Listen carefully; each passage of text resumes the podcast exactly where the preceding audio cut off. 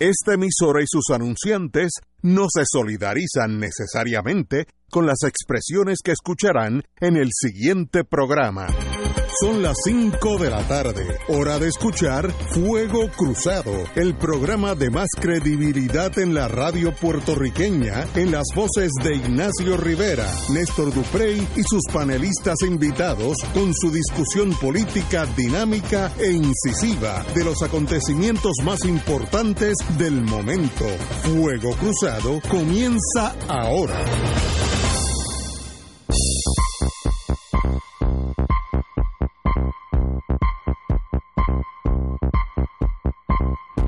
Boys and Girls de Fuego Cruzado, hoy empezamos, hoy, hoy, que es 7 de febrero, creo que es 7, sí, jueves 7 de febrero, estamos aquí empezando Romancing the Stone con la compañera María de Guzmán, siempre aquí al pie del, del cañón. como dicen, y el compañero eh, Néstor Duprey está por llegar porque él siempre está negociando el futuro del partido y de Lela y entonces a veces se atrasa unos minutos, pero ya mismo estar aquí.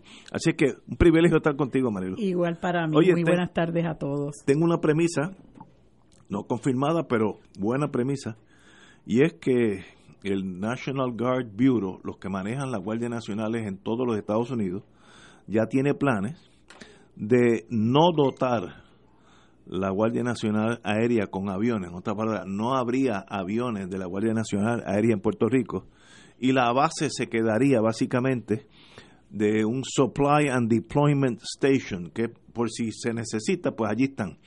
Así es que eso sería un golpe más a la Guardia Nacional Aérea, que hace unos años era una Guardia Nacional con aviones de combate de primera línea, me acuerdo los F-104 que eran de lo mejor que había en el mundo y estaban aquí, hoy en día es una, una estación, más bien una base aérea de aviones de carga, ya casi todos al borde de la muerte por la edad, y parece que el National Guard Bureau tiene ya, por lo menos mis fuentes que son bastante buenas, han decidido, vamos a quitar los aviones de Puerto Rico y eso será pues, eh, si llega un avión nuestro, pues lo atenderá la Guardia Nacional eh, Aérea como un Supply and Deployment Station. Así que esa noticia pues puede ser que traiga algunas reacciones, pero ya lo veremos en qué pasa en el futuro.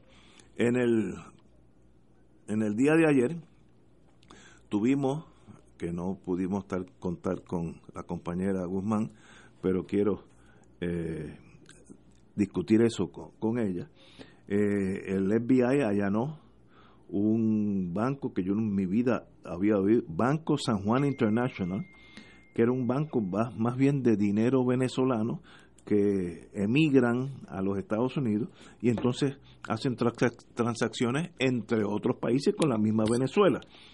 Pero el, el señor presidente de Estados Unidos nos indicó que hace unos meses que había un boicot a transacciones económicas con Venezuela, así que cualquier transacción por ese banco, si es que eso sucedió, sería un delito federal. Eh, eh, opera en Puerto Rico este banco casi ocho años con oficinas en Galería San Patricio, Guainabo. Douglas Leff, director del FBI en Puerto Rico, dijo que no hay órdenes de arresto, pero explicó que la orden de registro estaba relacionada a un posible caso de lavado de dinero. Ya eso es otro delito, mucho más serio. Eh, porque justamente hay una connotación que es dinero ilegal. Así que obviamente el cerco económico a la hermana República de Venezolana eh, se está haciendo más y más fuerte cada día. A mí me sorprendió, y eso fue ayer, así que Marilu no, no tuvo tiempo a, sus 15 minutos de respuesta. Eh, países neutrales como Alemania, Suecia, países de primera índole, eh, ya han tirado su sombrero en el lado eh, de hat in the, ring in the hat, como dicen en inglés, eh, en el lado del gobierno, ¿cómo se llama este? presidente administrador o presidente interino, como se llama este Guaidó. Así que obviamente no hay duda de que hay un cerco económico a Venezuela de estrangulación a la misma vez para exacerbar las los eventos aún más, Estados, Unidos o los aliados que sean están llegando a la frontera de Venezuela con bienes comestibles, etcétera, etcétera, para que el ejército los rechace y a la misma vez entonces se echan en contra del pueblo que está ávido por tener comestibles, etcétera, etcétera. Un clásico bloqueo económico y ya veremos qué sucede. Marilu, usted tiene la próxima media hora. no, mira, de lo que yo leí de la, de la noticia esta, esto es un banco que recibe eh, eh, fondos internacionales, no meramente de, Venezuela, eh, y aparentemente ellos tienen un referido de la oficina del comisionado de instituciones financieras por supuestamente algún lavado de dinero. Y la impresión que yo tengo, y me puedo equivocar, la impresión que yo tengo es que esa información y ese y esa este posible esa potencial intervención de ellos en este, en este banco, pues les permite obtener un, una orden de allanamiento eh, y aprovechan la orden de allanamiento para decir que están eh, evaluando posibles violaciones a estas órdenes del gobierno federal eh, que limitan y prohíben las transacciones con Venezuela.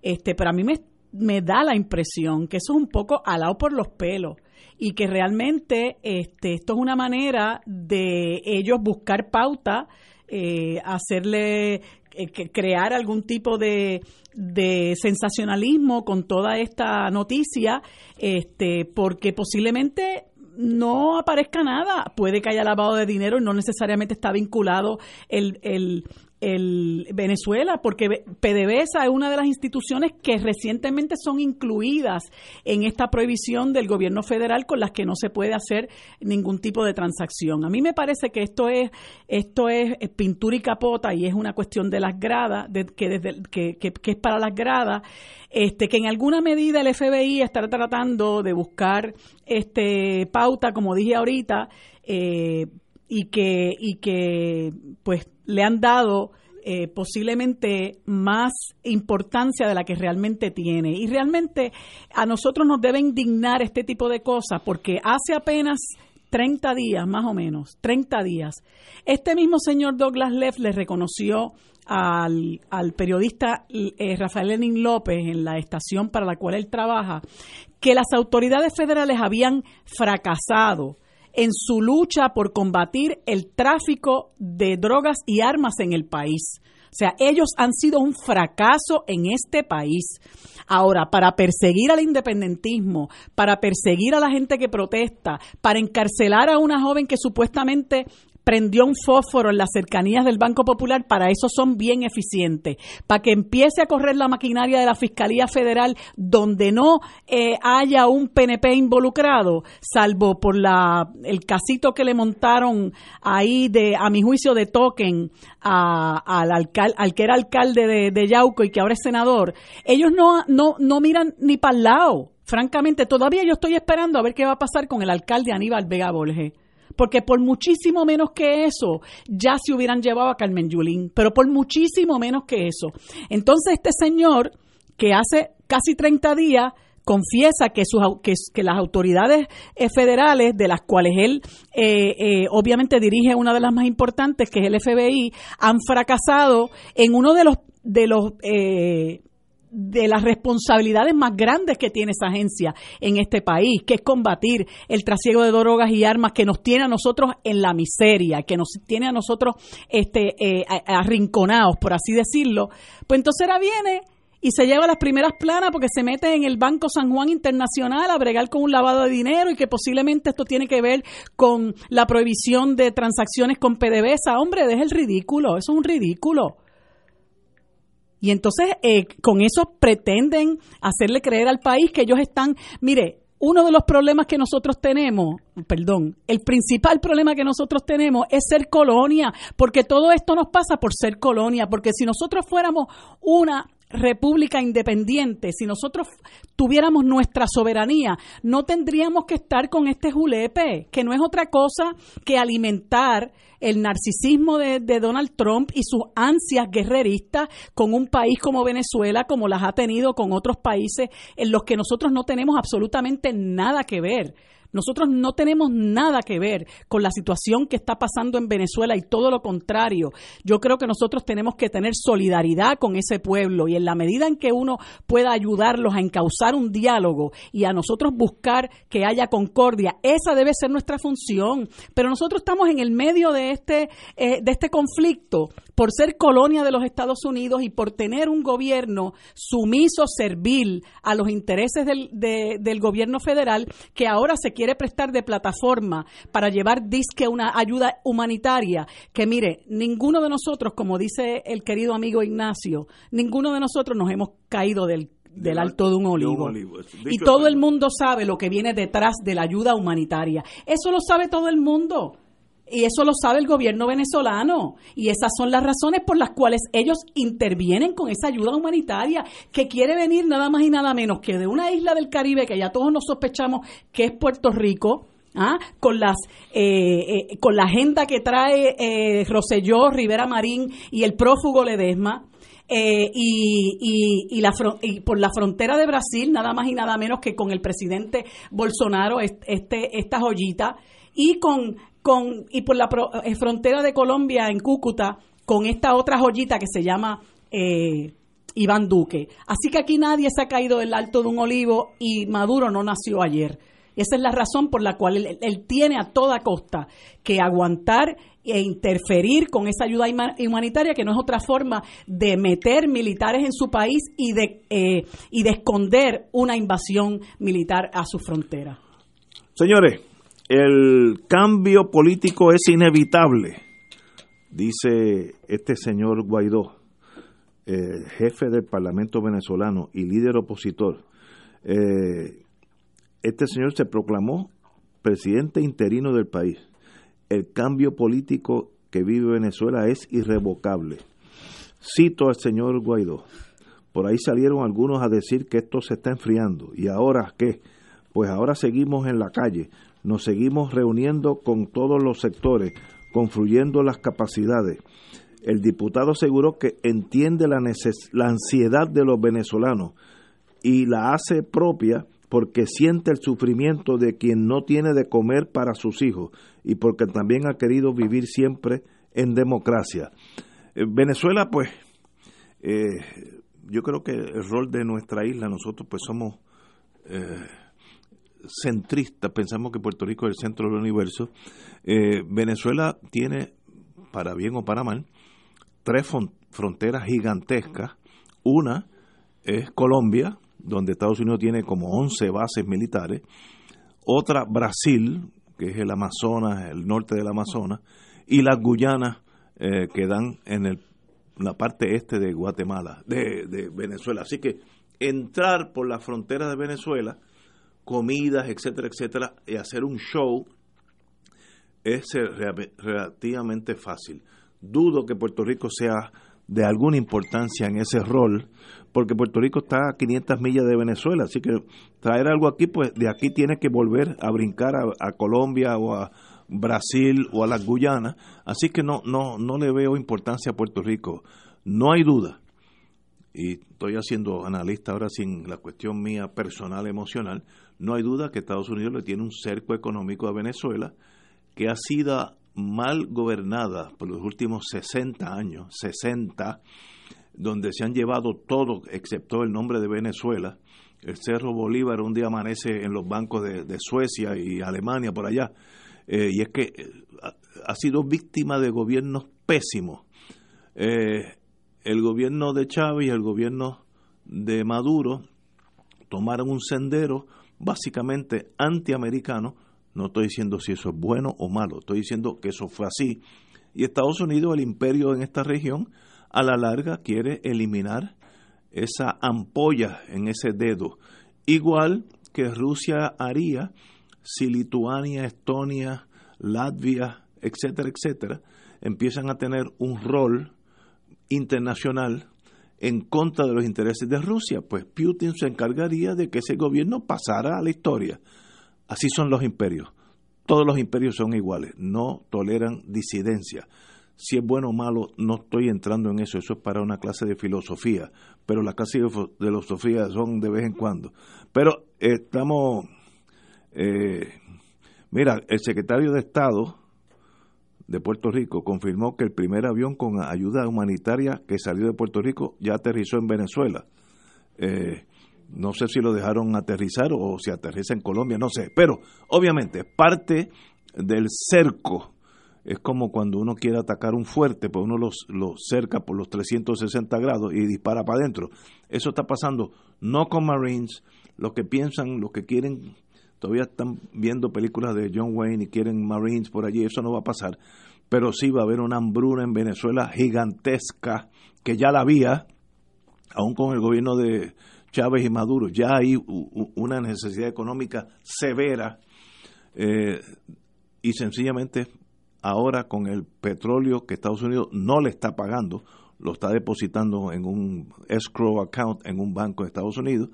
Eh, cuando cambie el gobierno se lo dejarán saber, más se, lo se lo harán eh, accesible, más presión para cambiar el gobierno. Tenemos que ir a una pausa y regresamos con la compañera de Guzmán, que estoy más o menos seguro que quiere decir algo. Fuego Cruzado está contigo en todo Puerto Rico.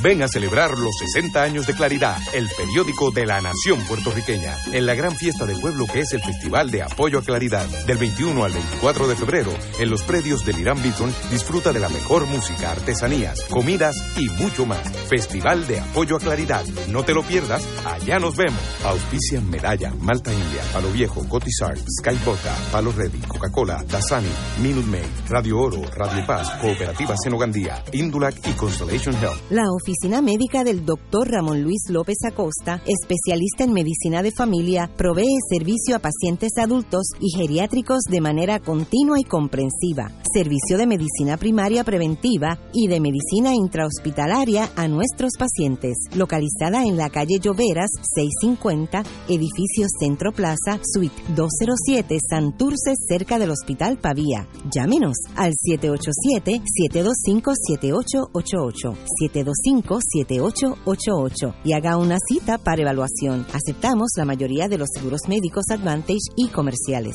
Fanático del deporte, la mejor información y el mejor análisis lo escuchas los sábados a las 2 de la tarde por Impacto Deportivo con Javier Sabat y el más completo elenco en deportes por Radio Paz 810 AM y en las redes sociales Facebook Impacto Deportivo, Radio PR, Twitter e Instagram. Impacto underscore Deport. Juntos, impactando el deporte nacional. Cada sábado de 9 a 11 de la mañana tendrás un encuentro con De Frente con la Verdad, donde se discuten asuntos que tocan de cerca la actualidad en todas sus perspectivas, las historias que afectan a tu diario vivir, estos y otros temas analizados desde el punto de vista evangélico. De Frente con la Verdad, todos los sábados de 9 a 11 de la mañana por Radio Paz 810. Y ahora continúa Fuego Cruzado.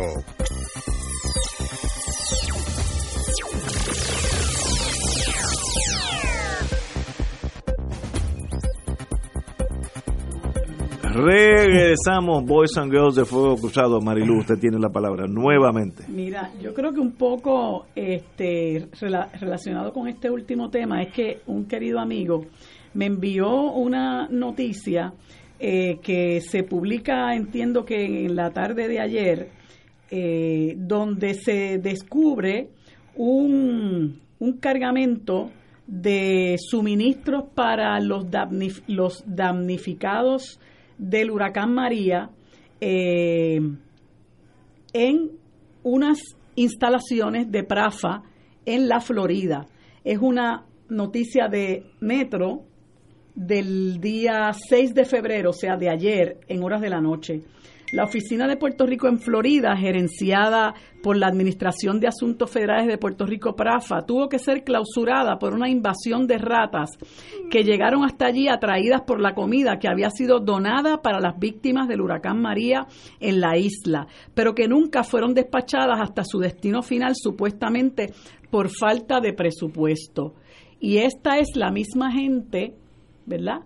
que hace este show mediático de toda la ayuda humanitaria a Venezuela, cuando aquí se pierden los suministros, no solamente en la Florida, como, como denuncia Metro, sino como se perdieron en los vagones que había en la Comisión Estatal de Elecciones, se pierden los suministros para nuestra gente que necesita ayuda humanitaria. Y yo, aquellos que, que mencionan que nosotros aquí estamos en las papas, los invito a que busquen el portal de la organización Banco de Alimentos. Eh, para que ustedes vean la cantidad de personas a las que el Banco de Alimentos tiene que darle ayuda en nuestro país y cómo el Banco de Alimentos, incluso desde antes del huracán, en un, en un parte de prensa que se publica un mes antes del huracán, dice que nuestro país ya está casi al 50% eh, de la población viviendo en niveles de pobreza eh, y la cantidad de gente que ellos tienen que estar asistiéndoles con un programa eh, de compras especiales de alimentos que, que le, le, sirve a personas de diferentes estratas sociales, porque sencillamente, como dice la propia noticia, aquí hay gente que se acuesta sin comer. Así que vamos a, hacer, como dicen, eh, candil de la casa y no, no no, seamos candil de la calle y oscuridad de la casa, que es lo que está ocurriendo ahora mismo con este show mediático que tiene el gobierno de Puerto Rico de estar supuestamente enviando eh, ayuda humanitaria a Venezuela cuando aquí hay gente que necesita ayuda humanitaria de verdad, no solamente en cuanto a lo que significa comer, en la necesidad de un techo, en la necesidad de un trabajo, en la necesidad de servicios de educación, en la necesidad de transporte en, en, cuanto a la necesidad de servicios de salud, es decir, los de seguridad, es decir, los servicios esenciales en nuestro país, todo aquello que una sociedad progresista le garantizaría a sus habitantes independientemente de su nivel social en Puerto Rico están en precario y mientras tanto tenemos al canciller como le dice eh, le dicen los, los muchachos aquí eh, en, un media tour anunciando que hay un avión, ¿verdad? noticia que no necesariamente estoy validando porque quisiera saber un poco más, eh, alardeando de que ha llegado un, un, avión desde Puerto Rico a, a, Venezuela, no sé a qué aeropuerto, me imagino que será el de Maiquetía, eh, llevando ayuda humanitaria a, a ese país. Eh, yo quiero añadir algo que no choco con, con Marilu. El, digo, no choco porque yo no choco con nadie.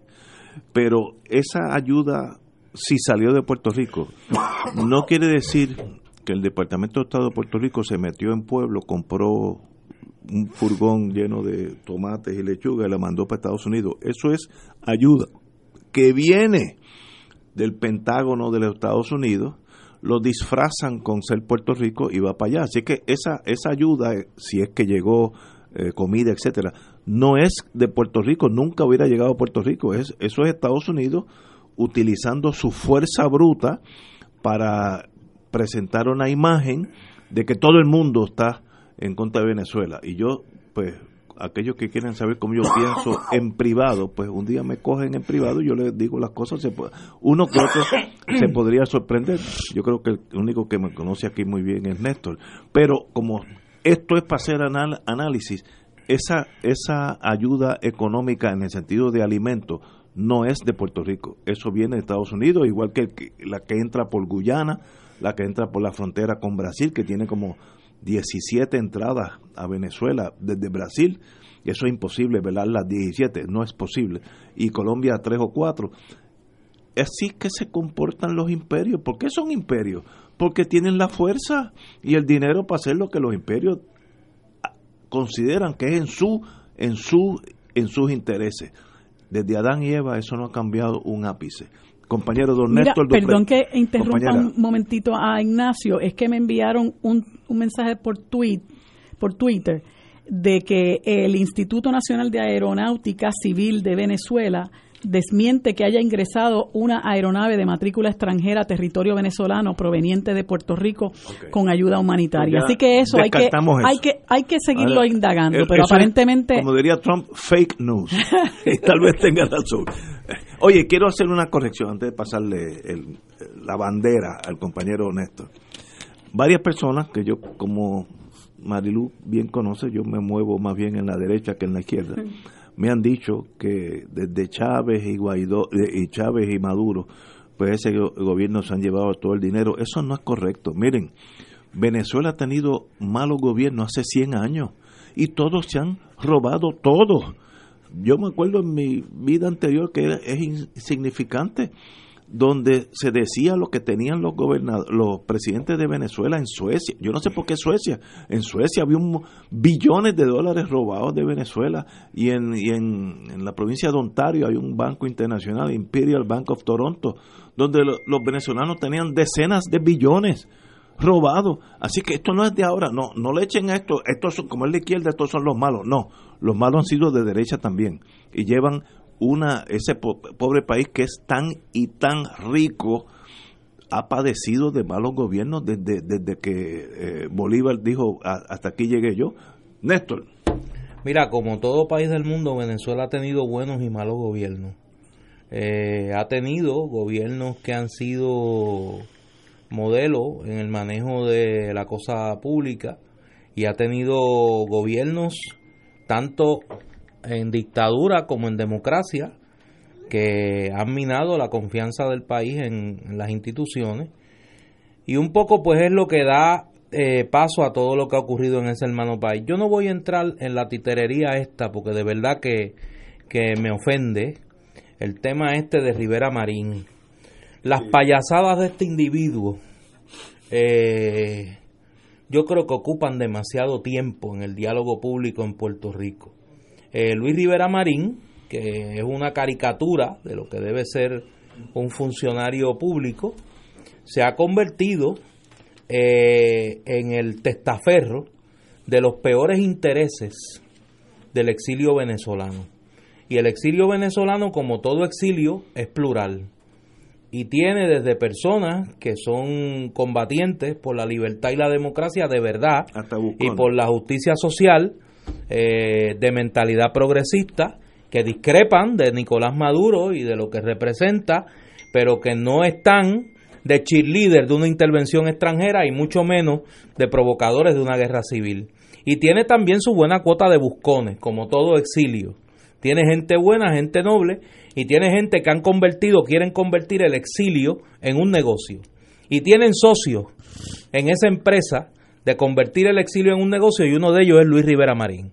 Y yo creo que hay que empezar a llamar las cosas por su nombre para no perder mucho tiempo en eso. Ahora yo quiero hablar de lo que me parece que es lo más serio que ha ocurrido en las últimas horas sobre el tema de Venezuela, que como habíamos adelantado aquí desde la primera hora de esa crisis, iba a ver cómo los países de la región que han mantenido una equidistancia de ambos sectores en controversia iban a jugar un papel cuando las aguas bajaran a su nivel y se pudiese eh, dar cauce a, a la diplomacia. Y en ese sentido, como habíamos también anticipado aquí, eh, México iba a jugar un papel fundamental en eso por la peculiaridad de que México, pues, el gobierno mexicano de Andrés Manuel López Obrador, puede hablar con ambas partes, puede hablar con los Estados Unidos y los países que eh, mantienen una postura dura frente al gobierno de Maduro, ya lo vimos la semana pasada en el intercambio duro, pero respetuoso, entre López Obrador y el presidente español Pedro Sánchez, y el gobierno del Uruguay, el gobierno del Frente Amplio, eh, que también por sus lazos con la izquierda latinoamericana, pues tiene la capacidad de poder interactuar entre las distintas partes en controversia. Y ayer el canciller mexicano Marcelo Ebrard, porque ese sí es canciller, porque ese es el ministro de Relaciones Exteriores de un país independiente que tiene instrumentos para hacer realidad su política exterior, no es un payaso, es un canciller. Pues el canciller Marcelo Ebrard, junto con el canciller eh, del Uruguay, presentaron lo que se ya se ha denominado el mecanismo de Montevideo y es un plan de cinco puntos para establecer un canal de comunicación y diálogo entre las partes en Venezuela. Conta de, cinco, de cuatro fases. La primera es el diálogo inmediato, la generación de condiciones para el contacto directo entre los actores involucrados al amparo de un ambiente de seguridad, es decir, que se dé un diálogo sin interlocutores entre gobierno y oposición en un espacio que tenga las garantías de seguridad para que ambas partes puedan participar del mismo.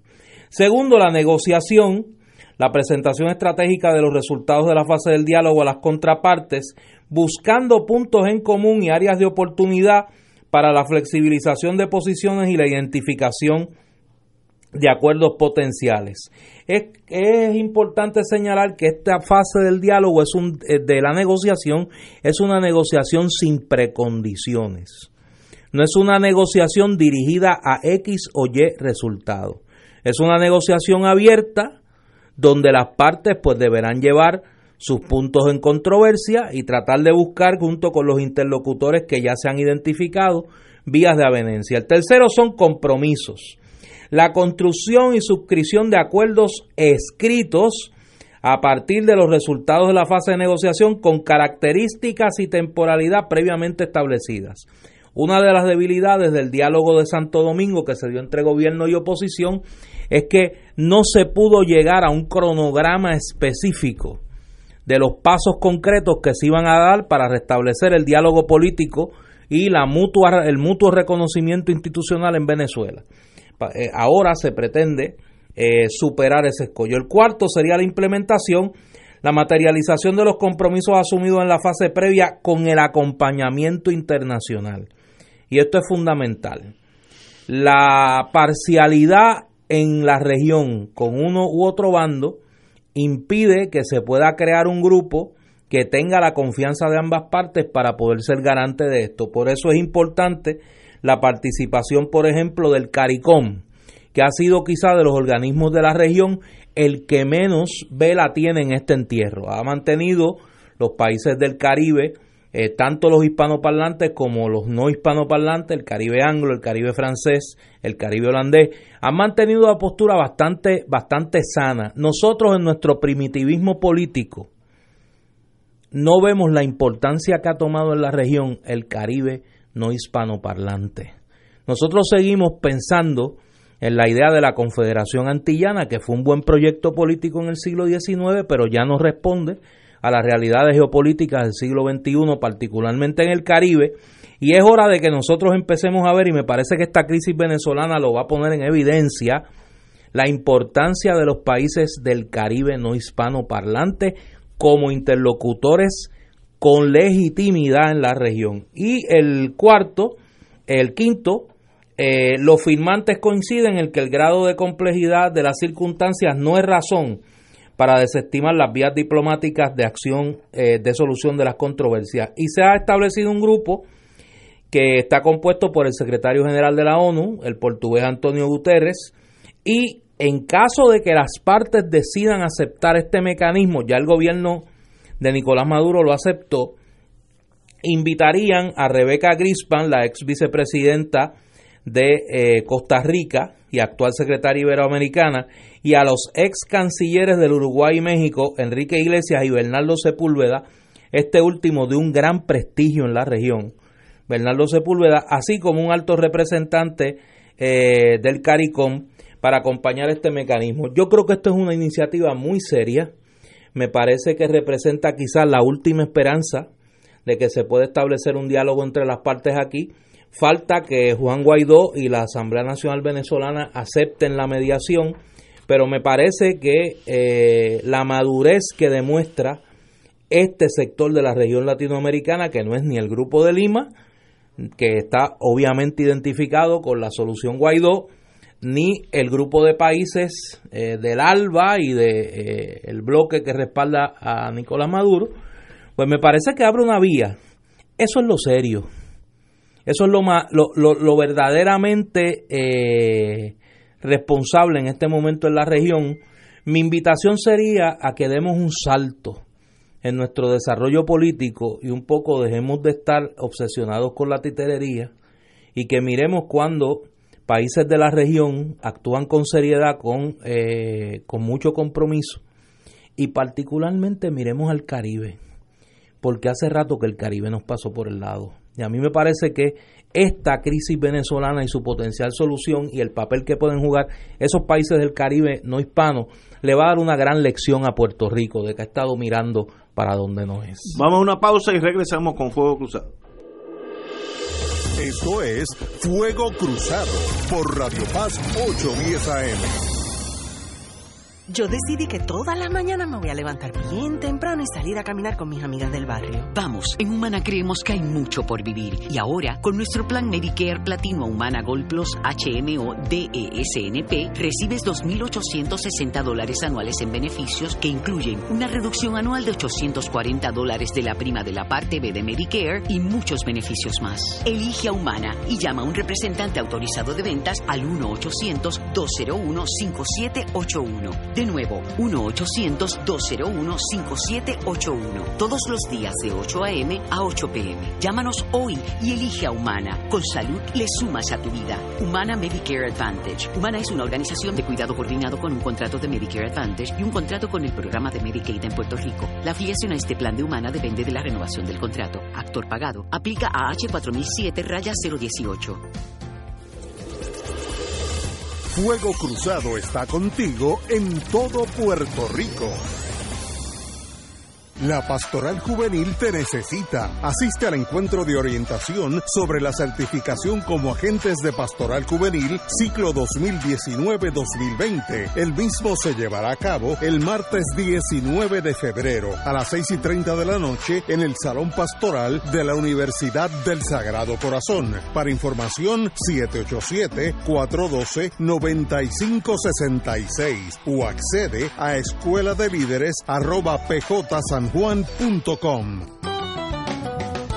Escucha los sábados a las 5 de la tarde para servirte un programa del Colegio de Profesionales del Trabajo Social de Puerto Rico con los temas de interés a la comunidad. Recuerda, los sábados a las 5 de la tarde para servirte por Radio Paz 810. Asiste a la segunda reunión de orientación general del viaje familiar del Canal 13 a Cuba el sábado 23 de febrero a las 10 de la mañana en la parroquia Espíritu Santo en Levitown, Tuabaja. Iremos en crucero desde Miami a Georgetown, Gran Caimán, Cienfuegos, Santiago y La Habana en Cuba. Habrá talleres y visitas guiadas. Recuerda, la segunda reunión de orientación general del viaje familiar del Canal 13 a Cuba será el sábado 23 de febrero a las 10 de la mañana en la parroquia del Espíritu Santo en Levitown, Tuabaja. Marca ahora y reserva tu espacio llamando a Puerto Rico Viaja al 787-918-8989. Si estas restricciones aplican, nos reservamos el derecho de admisión. Puerto Rico Viaja, licencia V85. Y ahora continúa Fuego Cruzado.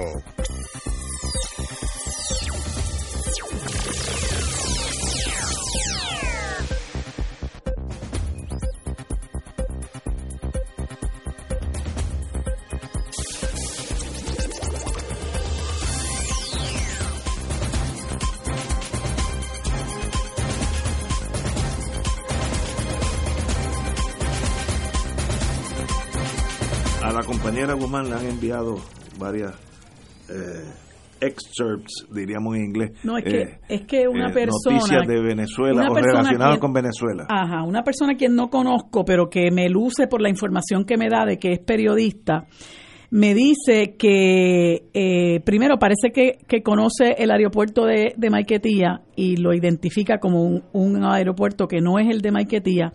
Dice que el avión del video de pasajeros, que se ap- aprecia claramente que se estaciona en una compuerta de desembarque para pasajeros y no de carga, eh, dice que es eh, la aerolínea que aparece en el video, que claramente se ve en un momento dado del video que dice Magni, él dice que, apare que eh, pertenece a una línea mexicana de vuelos charters que se llama Magni Charters.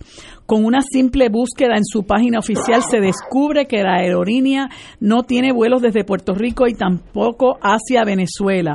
Y obviamente, ¿verdad? Cualquier avión de línea extranjera que buscara aterrizar en Venezuela debía solicitar autorización al espacio aéreo venezolano No debía. con Tiene.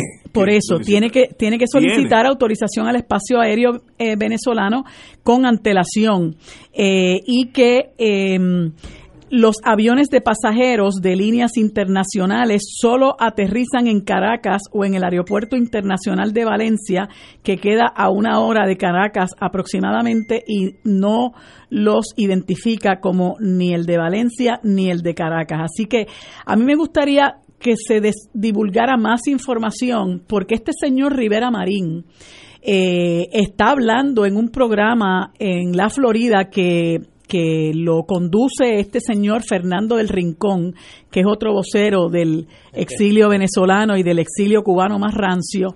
Eh, y él allá se ha despachado con la cuchara grande y con y conjuntamente con las expresiones de Rivera Marín alardeando de este logro de nuestro de nuestra colonia en, en hacerse eh, cómplice de este asalto a a la revolución bolivariana, pues eh, ellos están celebrando, porque incluso lo, lo mencionan hasta los bidifons que publican como la gran hazaña del gobierno de Puerto Rico.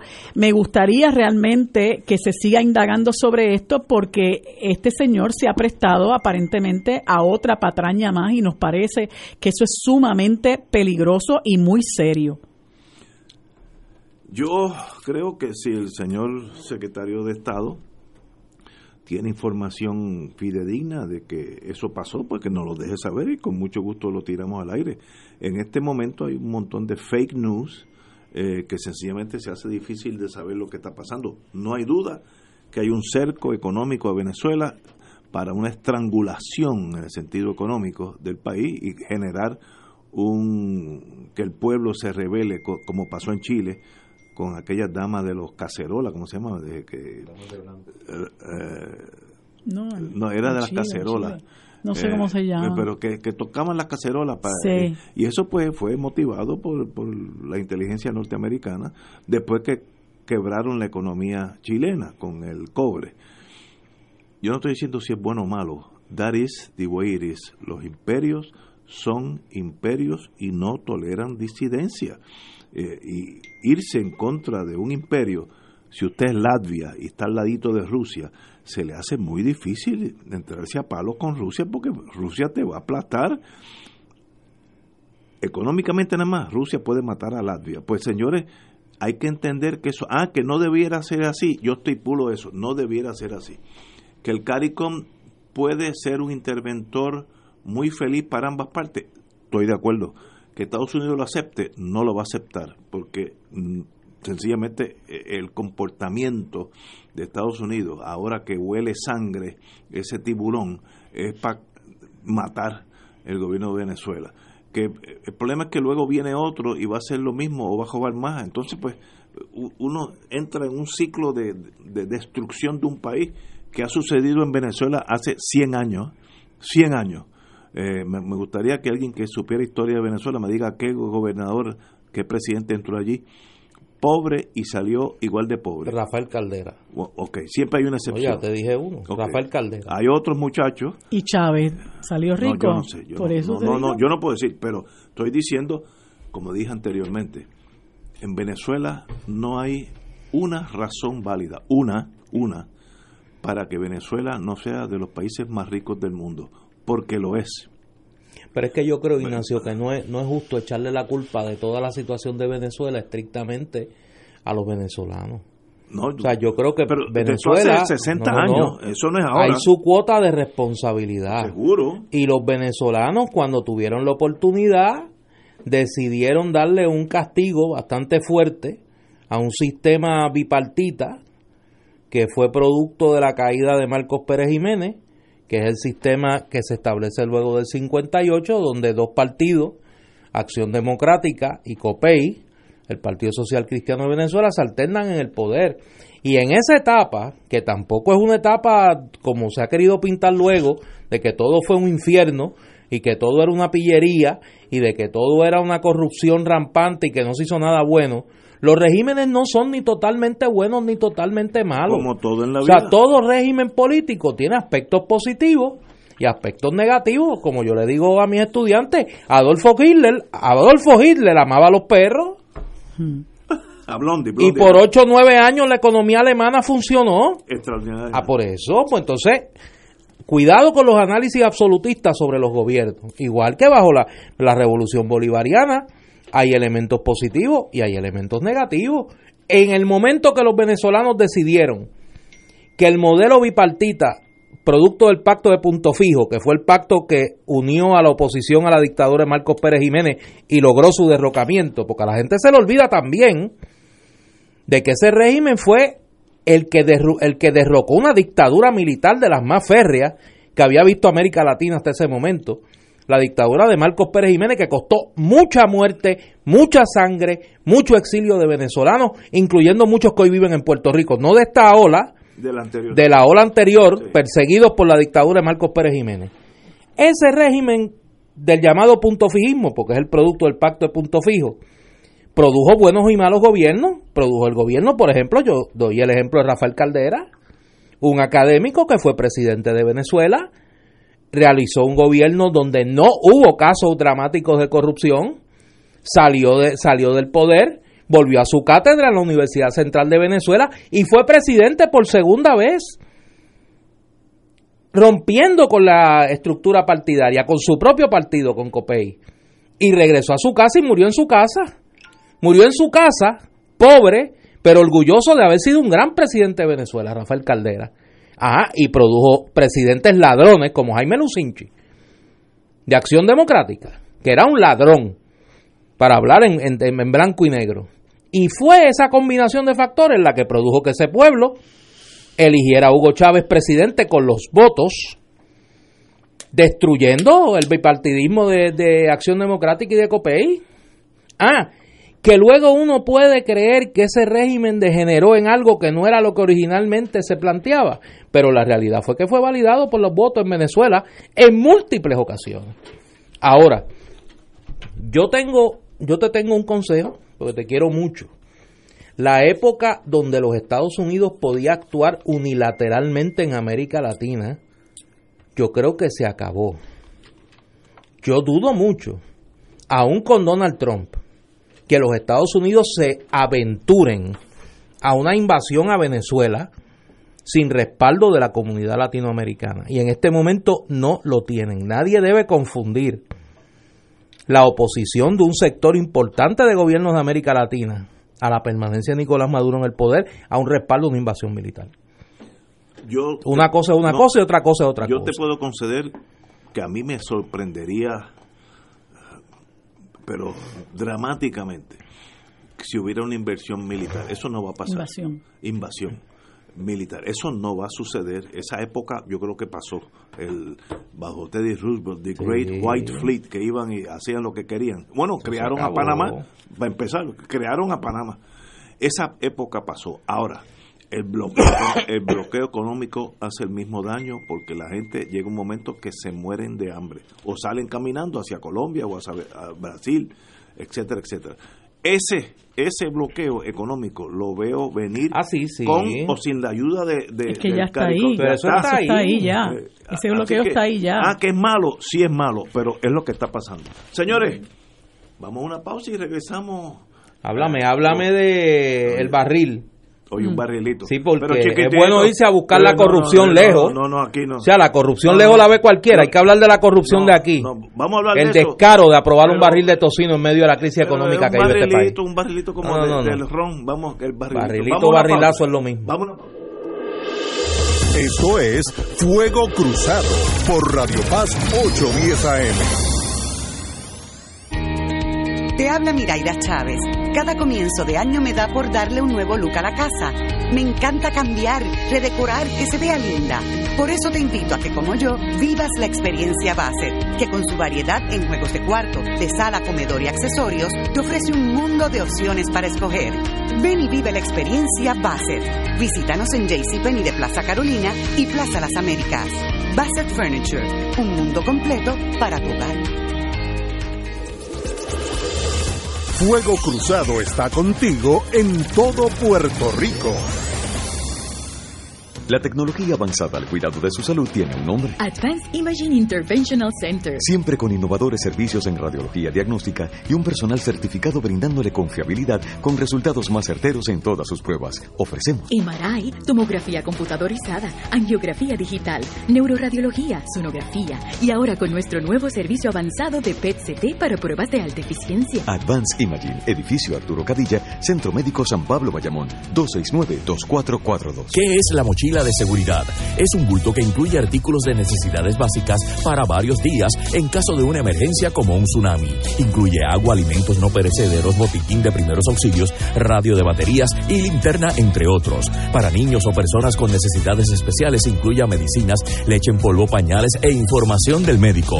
Dile a tu familia dónde se encuentra la mochila. Infórmate redsísmica.uprm.edu. Recuerda que prepararnos es responsabilidad de todos todos. Ven a celebrar los 60 años de Claridad, el periódico de la nación puertorriqueña, en la gran fiesta de pueblo que es el Festival de Apoyo a Claridad. Del 21 al 24 de febrero, en los predios del Irán Beaton, disfruta de la mejor música, artesanías, comidas y mucho más. Festival de Apoyo a Claridad. No te lo pierdas, allá nos vemos. Auspician Medalla, Malta India, Palo Viejo, Cotizar, Sky Palo Ready, Coca-Cola, Dasani, Minute Maid, Radio Oro, Radio Paz, Cooperativa Senogandía, Indulac y Constellation Health.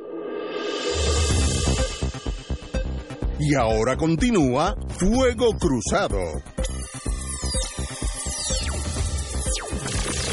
Amigos, continuamos con nuestra hermana república. Sí, déjame hacer, eh, déjame mencionar un dato que, que un radio escucha llama y explicar por qué no lo menciono.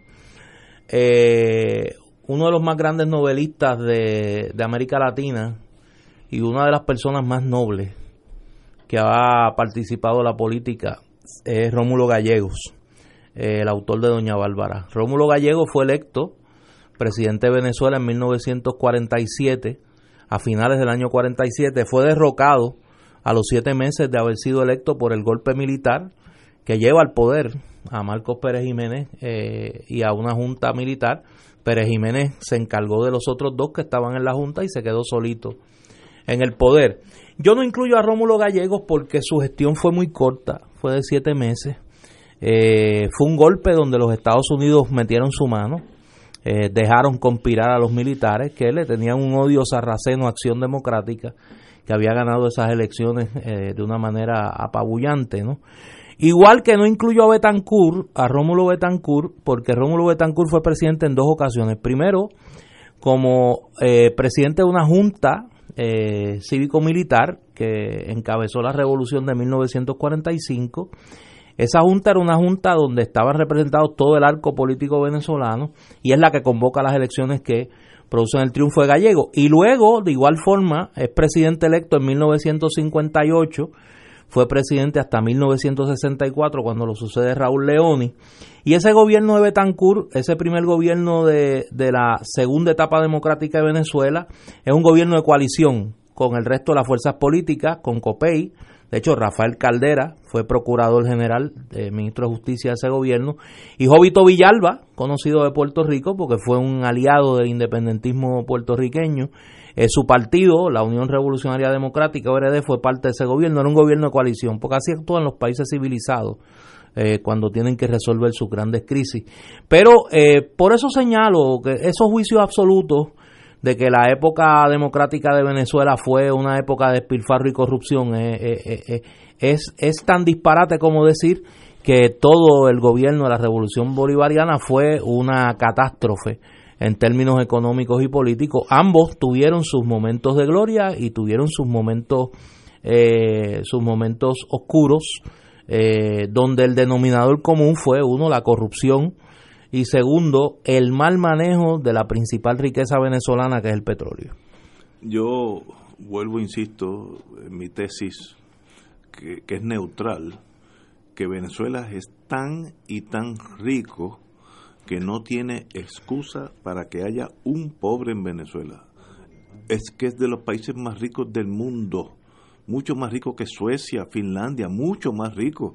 Y mira cómo viven, yo no sé, hay algo que hay que, eh, entre ellos, porque es un problema venezolano, ninguno de los otros tenemos vela en ese entierro.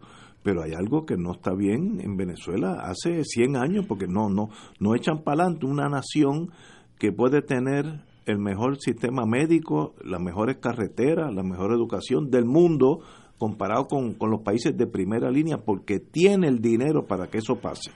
Ahora, de ahí para abajo viene el factor humano y a veces se complican las cosas. Hablando del factor Háblame humano. de la de aquí, Sí, sí, háblame de la de no, no aquí. voy a. Fíjate, lo de Venezuela yo puedo analizarlo y no me No, altero. no te veo, no te veo. No, me altero porque soy neutral, porque Venezuela, pues. Despega, despega el avión de Maiquetía y aterrízalo aquí otra Ahora, vez. aquí, cuando Aterriza en Isla Verde. ah, Cuando aterrizo aquí, pues me da, me empieza a subir la, la bilirrubina. La Cámara de Representantes aprobó hoy en votación partidista una resolución conjunta que repartirá 9 millones 9 mil 806 dólares punto 71 9 millones 9 mil 806 punto 71 eh, producto del 01 del 05 de los recaudos del IVO para que corresponden a los municipios. Eh, el señor Denis Márquez del Partido Independentista indicó, cito, es otro ejemplo de mala legislación, pésima legislación y de cómo este país se legisla con una sola mirada sobre lo que debe ser la asignación de fondos públicos. Esto es un barrilito, y no estoy hablando de ron, que bastante bueno es, eh, es un barrilito entre los muchachos para pues, que ten- tener un cash available y uno puede poder hacer cositas más fuerza le da a la Junta de Supervisión Fiscal para seguir rigiendo los destinos nuestros. Puerto Rico tiene 9 millones para dividirse entre los muchachos, que obviamente van a ser la- el 99% mayoría de los municipios PNP. Pues uno se queda sin, sin, sin respiración porque es que eh, va en todo lo contrario a la situación económica de nosotros. Eh, bueno, pero ahí estamos. Contrario a los primeros dos años del cuatrenio, la Cámara tuvo ante su consideración la resolución conjunta en febrero, cuando en el 2017 y 2018 se aprobaron en mayo. El fondo, dirigido a financiar obra pública en reparación de escuelas y otros edificios públicos y la construcción de cunetones, instalaciones deportivas, aceras, rampas y aplicación de asfalto, fue creado mediante legislación en el 2011 como sustituto a los llamados barriles de tocino. Ahora no es barriles de tocino, son barrilitos para los muchachos. No hay explicación excepto de que la locura a veces corre rampant sin, sin, sin limitación alguna. Néstor. Hay noticias que uno no sabe ni cómo reaccionar porque alguien me, me comentaba me comentaba hoy que las cosas que han pasado en Puerto Rico en los últimos 12 años provocan un nivel de indignación que si uno fuera a mostrarla diariamente, la gente no podría distinguir lo verdaderamente indignante de lo cotidiano. El problema que tenemos es que las faltas de respeto a este pueblo son prácticamente cotidianas. Es increíble. Es increíble Diga eso que me da el nivel de despegue de la realidad que muestran los legisladores al atreverse a aprobar una medida para repartir políticamente 9 millones de dólares en medio de la quiebra del gobierno de Puerto Rico. Cuando se le está diciendo a los pensionados que se le va a recortar dinero, que va a empobrecer más aún su vejez, cuando se están cerrando escuelas, cuando se está desmantelando la Universidad de Puerto Rico, cuando los empleados públicos no saben cuál va a ser su destino final, cuando la reforma de salud está en precario, cuando todavía hay personas en Puerto Rico que están esperando que el gobierno haga algo con la situación de precariedad en la que quedaron luego del paso del huracán María, ¿cómo es posible que alguien tenga la insensibilidad, la falta de juicio y el desapego total a la realidad como para atreverse a aprobar una medida como esta? Pero lo peor no es eso. Lo peor es cómo este gobierno de partido único se dedica diariamente a cambiar la conversación a temas cada vez más extravagantes. Si uno lee el periódico hoy, uno dice, bueno, pero es que esto es la isla de la locura. ¿Qué más va a pasar? Usted tiene a este señor Rivera Marín eh, delirando con el tema este del avión de la ayuda a Venezuela. Usted tiene la el repartir 9 millones de dólares. Usted tiene al gobernador de Puerto Rico abriendo a dos años de las elecciones su campaña para la reelección. Y ni hablar de otras ideas extravagantes que hemos tenido que leer en las últimas horas que apuntan o a una total enajenación de la clase política o sencillamente a que aquí ya se llegó a la conclusión trágica de que se puede hacer lo que sea, lo que sea, y no se va a provocar la indignación de este pueblo. Que este pueblo perdió la capacidad de indignarse y que ellos pueden hacer, ellos, la clase política, los corruptos, los buscones, los que no buscan las diferencias, los que las dejan a un lado para robar, para faltarle respeto a este pueblo, para meterle la mano en el bolsillo en cualquier oportunidad a la gente que trabaja, la que suda, la que tiene que sentarse en la mesa de su casa a decidir si paga la luz o paga el agua, si paga las medicinas o paga la escuela de los muchachos, si paga el servicio del terapeuta o del psicólogo o de la terapista del habla a su hijo o sencillamente tiene que quitarse el pan de la boca porque el dinero no le da.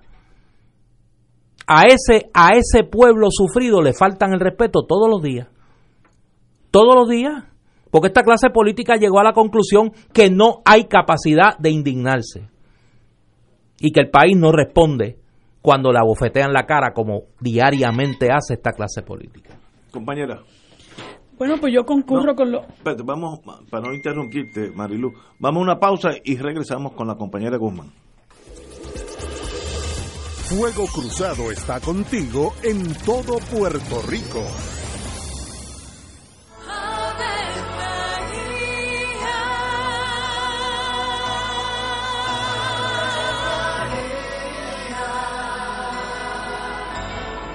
El ángel del Señor anunció a María. Y ella concibió por obra del Espíritu Santo. Dios te salve María, llena eres de gracia, el Señor es contigo. Bendita tú eres entre todas las mujeres, y bendito es el fruto de tu vientre Jesús. Santa María, Madre de Dios, ruega por nosotros pecadores, ahora y en la hora de nuestra muerte. Amén. He aquí la esclava del Señor. Hágase en mí según tu palabra. Dios te salve María, llena eres de gracia, el Señor es contigo. Bendita tú eres entre todas las mujeres y bendito es el fruto de tu vientre Jesús. Santa María, Madre de Dios, ruega por nosotros pecadores, ahora y en la hora de nuestra muerte. Amén. Y el Verbo se hizo carne. Y habitó entre nosotros. Dios te salve María, llena eres de gracia, el Señor es contigo. Bendita tú eres entre todas las mujeres y bendito es el fruto de tu vientre Jesús. Santa María, Madre de Dios, ruega por nosotros Ruega por nosotros, Santa Madre de Dios. Para que seamos dignos de alcanzar las promesas de nuestro Señor Jesucristo. Oremos. Derrama, Señor, tu gracia sobre nosotros, que por el anuncio del ángel hemos conocido la encarnación de tu Hijo, para que lleguemos por su pasión y su cruz a la gloria de la resurrección, por Jesucristo nuestro Señor. Amén. Gloria al Padre, al Hijo y al Espíritu Santo. Como era en un principio, ahora y siempre, por los siglos de los siglos. Amén.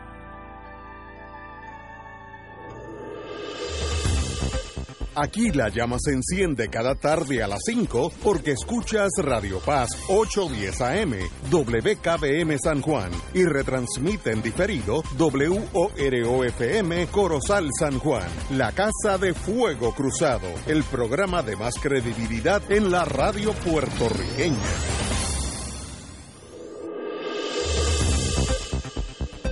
Y ahora continúa Fuego Cruzado.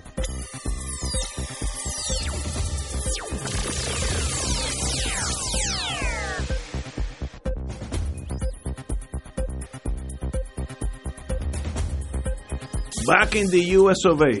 Te dejamos con la palabra en la boca. Usted tiene la palabra, compañera. Bueno, yo, yo creo que, que lo que dice Néstor es muy cierto. Eh, ya nosotros hemos llegado a un punto que como aquí no ocurre nada, como no hay una oposición vigorosa tampoco a este tipo de cosas, porque yo leo la noticia que publica uno de los rotativos del país y lo que recoge es unas expresiones de, del representante Jesús Santa que dice que cuando ellos estaban en el poder, pues la distribución era más justa. Pero eso, eso son todas las expresiones que hace. Sin embargo, no hay ninguna expresión de indignación en cuanto a la situación de precariedad que vive el país y que ese dinero se ponga a disposición de unas agencias, porque ahora no se lo dan a los legisladores directamente, pero se ponen a disposición de unas agencias que no le garantizan tampoco al, al, al país que eso va a llegar y se haga justicia con la gente que realmente está sufriendo. Eh, eso bueno, lo que acaba de pasar con los contratos que benefician al hijo de, de, Raúl Maldonado, donde estaba guisando medio mundo con los sistemas de informática, lo que estaba pasando en el, eh, creo que es el Departamento de Salud con Microsoft, que le han dado un, un contrato de 11.5 millones, claro, es una, una compañía eh, que tiene como cabildero a, a Elías Sánchez, y así por el estilo, todos ellos se han montado, han montado este tinglado mediante el cual eh, buscan, como el tiburón que huele sangre, buscan dónde está el dinero para ellos eh, eh, buscar la forma de seguirlo dividiendo, seguirlo distribuyendo, sin que eso llegue necesariamente a donde tiene que llegar. Y, y pues es nuevamente es, es, paradójico, ¿no? Que aquí haya gente vanagloriándose de que están haciendo acopio de cosas para, para ayuda humanitaria a Venezuela cuando aquí eh, realmente se pierde, eh, se pierden los suministros, se roban los suministros y la gente está viviendo cada vez más en, en una situación más y más precaria. Lo que estaba comentando, me parece que fue Néstor ahorita, en términos de la situación de los servicios de salud es algo espantoso, es caótico. Realmente lo que sale hoy eh, en el nuevo día en cuanto a la condición de los servicios de salud que ha llevado a muchísimas organizaciones de profesionales de la salud a unirse a denunciar lo que es el abuso que tienen las aseguradoras en este país y que tiene como consecuencia que la gente no tenga acceso a servicios de salud y que Puerto Rico esté perdiendo una gran cantidad de médicos. O sea, cómo cada día nosotros tenemos menos médicos, menos especialistas y cómo eso redunda eh, directamente en unos servicios de salud cada vez más precarios y más casos para nuestra población. ¿Y qué dice el canciller de eso? ¿Y qué dice el gobernador de eso? ¿Y qué hace la legislatura con eso? Yo escuché hace un par de meses al, al, presidente de la Comisión de Salud del Senado, creo que es el representante Juan Oscar Morales, pues anunciando unos proyectos de ley que él iba a, a, presentar y que él tenía ya seguridad de que tenían los votos para ponerle unas cortapisas a las aseguradoras para que no intervinieran en una serie de, de, funciones que le corresponden a los médicos y quitarle un poco esta, este, este, esta margen de actuación despótica que tienen. Y nada pasa porque ellos se encargan obviamente de repartir su barrilito también, tanto a los gobiernos populares como a los gobiernos PNP, y a la hora de venir a legislar para beneficio del país, pues obviamente nada ocurre y nosotros seguimos perdiendo nuestros mejores profesionales y el país se sigue empobreciendo, no solamente en términos económicos, sino que se sigue empobreciendo en términos de la privación de los derechos básicos esenciales. Pues, y, y, y, qué va a hacer la, la, gente que nos escucha? ¿Y qué va a hacer el pueblo que está sufriendo? Yo le comentaba el otro día a una amiga en una estación, le decía, eh, la gente que vota por, por gobiernos como el de Rosselló lo que tiene que empezar a preguntarse es lo siguiente. Yo le, me refiero fundamentalmente a la base, no a los que guisan. Eh, ¿Usted ha mejorado su calidad de vida? ¿Usted siente que usted está mejor ahora que en el 2015 cuando estaba Alejandro García Padilla en el poder, esa confianza que usted depositó en ese gobierno, usted entiende que eh, ellos le han retribuido con aquello que le prometieron hacer, usted realmente siente que ha mejorado su, su vida y la vida de su familia, pues mire, si usted está igual de empobrecido, si usted está igual de, de, de fastidiado, no tiene más que otra opción. Usted tiene que empezar a rechazar ser parte de, del bipartidismo, dejar, dejar de estar dándole su voto al bipartidismo. Lo mismo que, que ocurre en diferentes lugares del mundo donde el bipartidismo se, se nutre del poder, llegan al poder para ellos enriquecerse y el pueblo sigue cada vez más empobrecido. Es lo que nos pasa a nosotros hace 50 años. ¿Y para cuándo entonces lo vamos a dejar? Pero tristemente hemos llegado a un punto en que en este momento el Partido Popular está prácticamente silente, o sea, es algo con lo que no se puede contar en este país porque ellos no, ellos salieron a marchar para pelear por los gallos. ¿Por qué? Porque querían los votos de los galleros. Pero ¿qué han hecho con relación a los abusos de la Junta de Control Fiscal? ¿Qué hicieron cuando el pueblo se tiró a la calle a, repudiar el acuerdo de Cofina? ¿Qué han hecho asertivamente para salvar eh, a la Universidad de Puerto Rico? ¿Qué hacen frente a estos, estos abusos de las aseguradoras? ¿Qué hacen? Absolutamente nada porque un montón de sus líderes tienen los dedos amarrados con toda esta gente y lo que están esperando es que les toque llegar al poder de nuevo para administrar ¿verdad? El, el, el bizcocho. Yo creo que en Puerto Rico se podría dar, estoy especulando ahora, lo que se dio en Francia, eh, donde un partido casi inexistente ganó la presidencia de, la nación, eh, ¿cómo se llama? Macri, ¿no? Este, Emmanuel Macron. Macron. Eh, lo que pasó en Uruguay, que uno que se chupó casi 13 años o más de eso, preso por, eh, por Tupamaro, ganó las elecciones. llega un momento de agotamiento del ser humano, de falta de esperanza, que entonces viene, en Puerto Rico hubo, ya una inquietud que apunta hacia eso, y es el fenómeno Lúgaro-Sidre, que sencillamente muchos de los jóvenes, yo diría que la mayoría de los que votaron por esos dos seres humanos eran jóvenes, sobre todo los de Lúgaro, dijeron no, no, no estoy contento ni con uno ni con lo otro. Y eso va a ir, para mi entender, increciendo, va a ir creciendo. La problemática es que los dos partidos todavía son bien poderosos y uno de esos dos va a ganar en el 20, de eso no hay duda que va a ganar. Ah, eso mejora la cosa, gane uno, azules o colorados, o seguiremos en este eh, impasse eh, ante eh, los barrilitos que se dividen los muchachos, etcétera, etcétera, pues es desmoralizante, pero lo veo venir como, como que eh, no hay mucha esperanza para un cambio radical en este país, porque como hay una un mínimo, el sistema norteamericano no permite la pobreza extrema, sino que te da suficiente para que no proteste, pues esa, esa mm, safety net, como dicen en inglés, eh, elimina eh, la explosión social. También tenemos la ventaja o desventaja de la emigración sin cortapisas ninguna, que tú coges un JetBlue hoy y mañana aterrizas en Alabama y pasado mañana puedes tener trabajo y ya se olvidó Puerto Rico.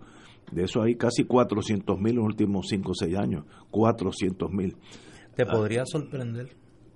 De las cosas que pueden pasar. No, no, no, no. A mí no me, no me sorprendería que un día de esto, por un incidente irrelevante, como fue aquello de, de David Sanes, que en paz descanse, que no era para que se acabara el mundo, pero ya había una presión debajo de ese, de ese volcán que cuando mataron a David Sanes, cuando una bomba le cayó encima, no es que lo mataran a propósito, pero por negligencia, el pueblo estalló eh, con una fuerza indetenible. Eso puede pasar aquí. de esto, por, una sangana, que alguien diga algo impropio eh, y alguien haga una locura y de ahí explota el pueblo. Ahora, nunca olvidaré las palabras de Berry Frank y eso Este es un pueblo aguantón que no reacciona eh, con fuerza a menos que lo lleven a un extremo casi al grito del Ares, tendríamos que ir para atrás, o la, o la revolución del 50. Pero en esas estamos. Pero vamos a ir poco a poco. Eh, oye, te puede sorprender. No me sorprendería, pero me extrañaría que pase eso en los próximos años. Antes de ir a la pausa, el Comité del Senado de los Jurídicos de Estados Unidos confirmó hoy el puertorriqueño Raúl Arias como juez federal del Tribunal Federal de San Juan. Eh, este señor ya había sido nombrado por el Donald Trump, y, pero se quedó guindando la vez pasada, pero hoy fue aprobado eh, a viva voz. Arias, quien no tengo el privilegio de conocer, ya, lo, ya nos conoceremos en el, en el estrado, trabaja para el bufete de McConnell y Valdés y fue propuesto a la Casa Blanca por la comisionada residente en Washington, Jennifer González, para llenar la vacante que dejó el, juez José Antonio Fusté. Eh, así que ya tenemos un nuevo juez, eh, tiene una maestría en Derecho de Harvard y un Juris Doctor de la Universidad de Puerto Rico, maestría de Harvard, así que obviamente más que cualificado, no lo conozco, pero por su parecer me da la impresión que será un buen juez. Le deseo lo mejor al señor, al licenciado Arias. Vamos a una pausa. Esto es Fuego Cruzado por Radio Paz 810 AM. Diariamente en nuestra cocina algo delicioso se cuece en la olla. Se escucha el cortar de la cebolla y el triturar de los ajos. En Freshmart utilizamos ingredientes frescos sin aditivos ni preservativos. En el deli encontrarás la mejor variedad de desayunos, almuerzos y cenas, pizzas artesanales y más. Los mejores especiales de la semana para comer sano y sabroso. Explora la variedad de ofertas más saludables. Ven a Freshmart en Aguadilla, Caguas, Carolina, Condado, Guaynabo y Atorrey. Freshmart es para todos. Fuego Cruzado está contigo en todo Puerto Rico. La oficina médica del Dr. Ramón Luis López Acosta, especialista en medicina de familia, provee servicio a pacientes adultos y geriátricos de manera continua y comprensiva, servicio de medicina primaria preventiva y de medicina intrahospitalaria a nuestros pacientes, localizada en la calle Lloveras 650, edificio Centro Plaza, suite 207, Santurce, cerca del Hospital Pavía. Llámenos al 787 725 7888 725-7888 y haga una cita para evaluación. Aceptamos la mayoría de los seguros médicos Advantage y comerciales. Radio Paz te ofrece el mejor motivo para levantarte temprano y disfrutar el comienzo de un nuevo día de lunes a viernes con Enrique Liboy y Radio Paz en la mañana. La dosis perfecta de noticias, deportes y éxitos musicales de todos los tiempos, humor y curiosidades, calendario de actividades y tus peticiones musicales por el 787 300 4982 Conéctate con el 810 AM de lunes a viernes con Enrique Liboy y Radio Paz en la mañana. Fanático del deporte, la mejor información y el mejor análisis lo escuchas los sábados a las 2 de la tarde por Impacto Deportivo con Javier Sabat y el más completo elenco en deportes por Radio Paz 810 AM y en las redes sociales Facebook Impacto Deportivo, Radio PR, Twitter e Instagram. Impacto underscore Deport. Juntos, impactando el deporte nacional. Y ahora continúa Fuego Cruzado.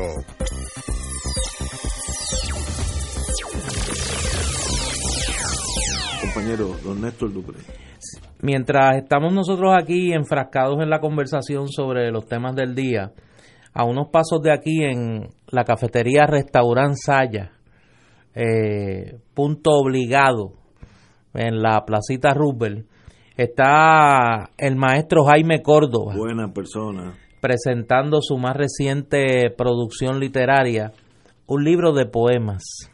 Eh, yo no puedo estar allí, obviamente estoy aquí no, no quería dejar pasar el momento sin eh, exhortar a los que puedan llegar a que lleguen. Jaime es una de las personas más creativas que yo he conocido en mi vida y por lo que me ha contado de su libro de poemas pues debe ser extraordinario. Así que la cita es en Sayas.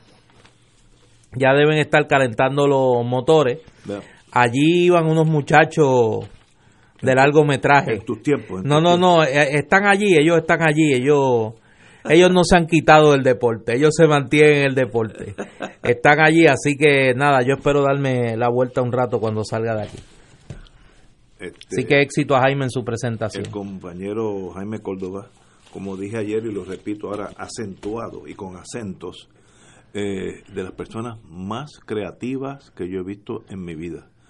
Para ese mundo de, de advertising, de uh, publicidad, etcétera, yo no he visto una persona más creativa que él y de buen humor y siempre con una sonrisa en la boca. Perfecto para ese tipo de, de mundo.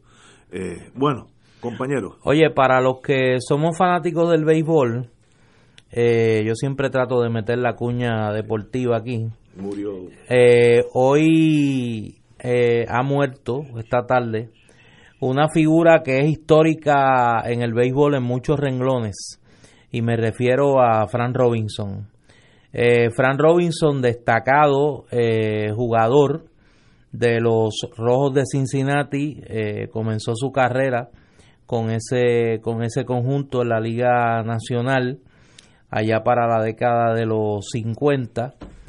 Eh, luego se destacó con los Orioles de Baltimore, jugó también con los Dodgers de Los Ángeles, los Angelinos de California y terminó su carrera con los Indios de Cleveland, donde se convirtió en 1975 en el primer negro en dirigir en las grandes ligas. Eh, no tan solo eso, fue el primer dirigente negro en, la, en las grandes ligas en general, en la Liga Americana, y fue el primer dirigente negro en la Liga Nacional también. Eh, lo curioso es que cuando hoy el periódico el New York Times, que es el periódico que se distingue eh, por los obituarios, señala que la gran experiencia eh, de Frank Robinson como dirigente la adquirió al dirigir el primer, y voy a citar, antes de dirigir a los indios, Robinson se convirtió en el primer afroamericano en dirigir un equipo de béisbol profesional integrado, organizado fuera de la estructura de las grandes ligas del béisbol. Los cangrejeros de Santurce de la Liga del Béisbol Profesional de Puerto Rico. Eh, Robinson dirigió por primera vez aquí en la temporada de 1968-69 y es el coprotagonista de mi libro Clemente en la víspera de la gloria, donde señalo que él dirigiendo a los cangrejeros y Clemente dirigiendo a los senadores de San Juan en esa temporada convirtieron la Liga de Puerto Rico en el gran campo de experimento sobre la posibilidad de que un negro dirigiera en las grandes ligas. En aquel momento ese tema pues estaba en boga y se perfilaba por la prensa norteamericana que uno de los dos, o Robinson o Clemente, por las particularidades de cada uno, se iba a convertir en el primer dirigente eh, negro. Clemente murió en 1972 y Robinson, tres años más tarde, se va a convertir en el primer dirigente afroamericano en las grandes ligas. Eh, muere a los 83 años, estaba eh, eh, atravesando por una seria enfermedad. Su última experiencia en Puerto Rico, y es pues, de esas ironías de la historia, ¿no? Robinson era el dirigente de los Expos de Montreal en la Liga Nacional cuando ese equipo se trasladó a Puerto Rico a jugar sus últimas dos temporadas, una serie de veintipico de sus juegos locales, lo jugó en el Estadio Irán Bison, donde Robinson eh, debutó como dirigente con los Cangrejeros de Santurce, y esa fue luego con los eh, Nacionales de Washington su última experiencia como dirigente en la Grandes Ligas. Una figura carismática, un gran bateador, ganó la triple corona en 1966, fue el primero en ser jugador más valioso en ambas ligas, en la Liga Nacional en 1961 con Cincinnati y 1966 con eh, Baltimore en la Liga Americana, llevó a Baltimore, llevó a Cincinnati a una serie mundial en 1961 y a Baltimore a cuatro series mundiales 1966, 70, 70 eh, 69, 70 y 71. Un gran bateador, un gran guardabosque, un gran dirigente, una figura muy carismática y que siempre, siempre, siempre recalcó lo mucho que le debía al béisbol de Puerto Rico en su carrera. Aquí jugó con los Leones de Ponce en la década de los 50, pero se le recuerda más como eh, dirigente de los Cangrejeros de Santurce. Descansa en paz. descanse, descanse. Oye, una noticia que me sorprende. De forma unánime, los ocho gremios organizados bajo el grupo por la dignidad de la policía y la seguridad del pueblo, que representan a los agentes del negociado de la policía, rechazaron acudir a una reunión convocada por el secretario del Departamento de Seguridad Pesquera. Todos rechazamos ir a la reunión y por eso se canceló, indicó el presidente de la FUPO, una de las asociaciones, Diego Figueroa. La reunión estaba pautada para hoy a la una en el piso 3 del cuartel de general. Eh, en efecto, el- la oficial de prensa de, de la policía, Carixia Ortiz, confirmó que los gremios cancelaron la reunión, pero que Pesquera se, compromo- se comprometió a pautar otra, otra fecha.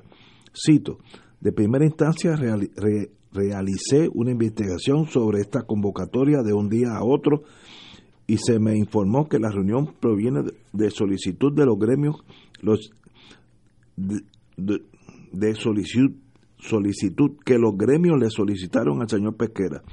Realmente no vi la, de primera instancia la necesidad de la reunión. Primero porque el comisionado Escalera siempre está accesible y ayuda a resolver asuntos que están dentro de su poder como comisionado, indicó el jefe de, de FUPO. El grupo está constituido por los ocho gremios activos en representación de los policías. Eso es extraño porque yo no, no sé qué tú pierdes de reunirte con pesquera, a menos que la relación sea tan y tan tajante que ya no haya ni que espacio para dialogar. Yo creo que ahí hay algo chueco que hay que, Es que revisar. están hartos. Hay que Obviamente entender, hay ellos algo que están está pasando. hartos de pesquera, porque pesquera ha llegado a esa eh, eh, puesto que tiene de dirigir la sombrilla de seguridad con la prepotencia que lo caracteriza, con la arrogancia que lo caracteriza, menospreciando a los subalternos. Es obviamente una persona incompetente, una persona que no tiene ninguna empatía con la gente a la que se supone que debe liderar. Eh, y ya lo han dicho en diferentes ocasiones algunos de los directivos de estas organizaciones de policía que no les interesa hablar con Pesquera y han solicitado del gobernador que lo destituya fulminantemente. Pero aquí, mientras más malo usted es, más confianza tiene del gobernador. Eh, y Pesquera es uno de esos que incluso hasta lo que se rumorea es que él sale y entra del país cuantas veces le da la gana y pasa días en la Florida y regresa para acá y no le importa lo que está pasando, como no le importan las condiciones de salario y de trabajo eh, que tienen ahora mismo los eh, que, se desempeñan en esas agencias de seguridad. Siempre él va a tener alguien que lo va a proteger porque yo escuché o lo va a defender, porque yo escuché el otro día a un señor, eh, se me escapa el nombre ahora mismo, eh, que pues en una de estas de estas agencias que están bajo la sombrilla, pues habló maravillas de él, pero no hay duda de que posiblemente son empleados de confianza, son posiciones de confianza, pero el, el, el empleado de a pie, el empleado de carrera, está sencillamente histérico con lo que está pasando y ni hablar en particularmente con la situación que está ocurriendo en ciencia forense. Y no hay nada debajo de esa, de esa sombrilla que esté funcionando ahora mismo,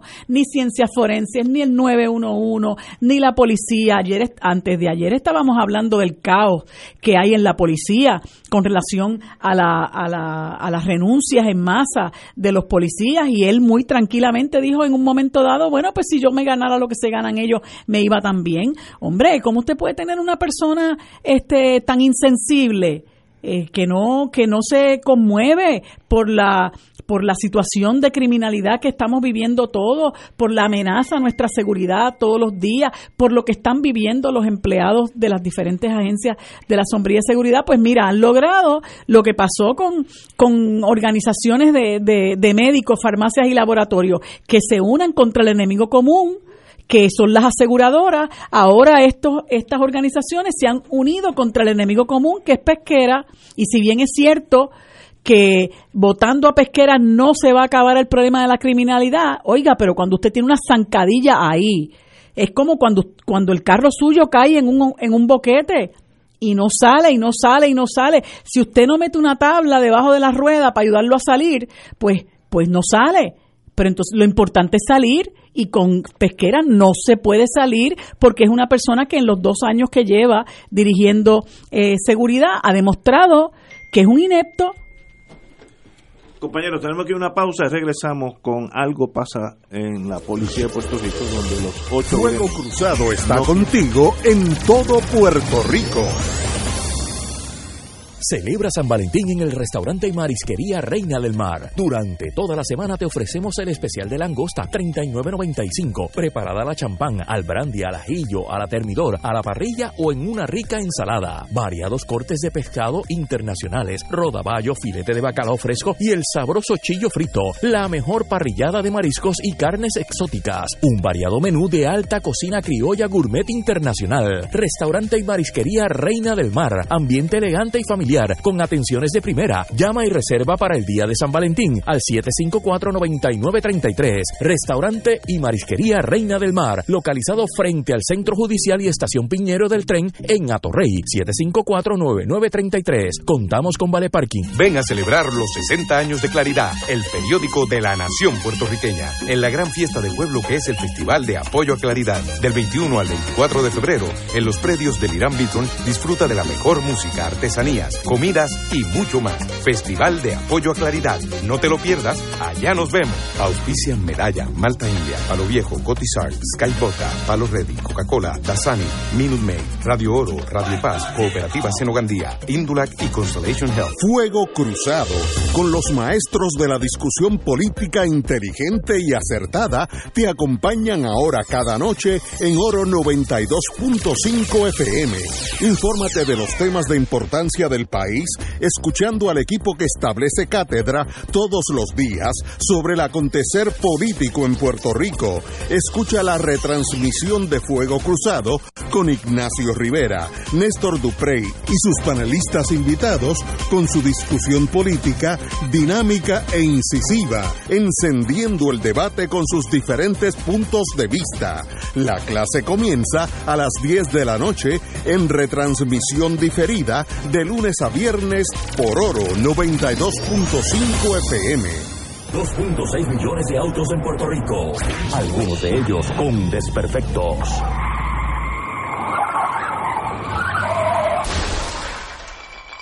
Autocontrol. Tu carro. Tu carro. Tu mundo.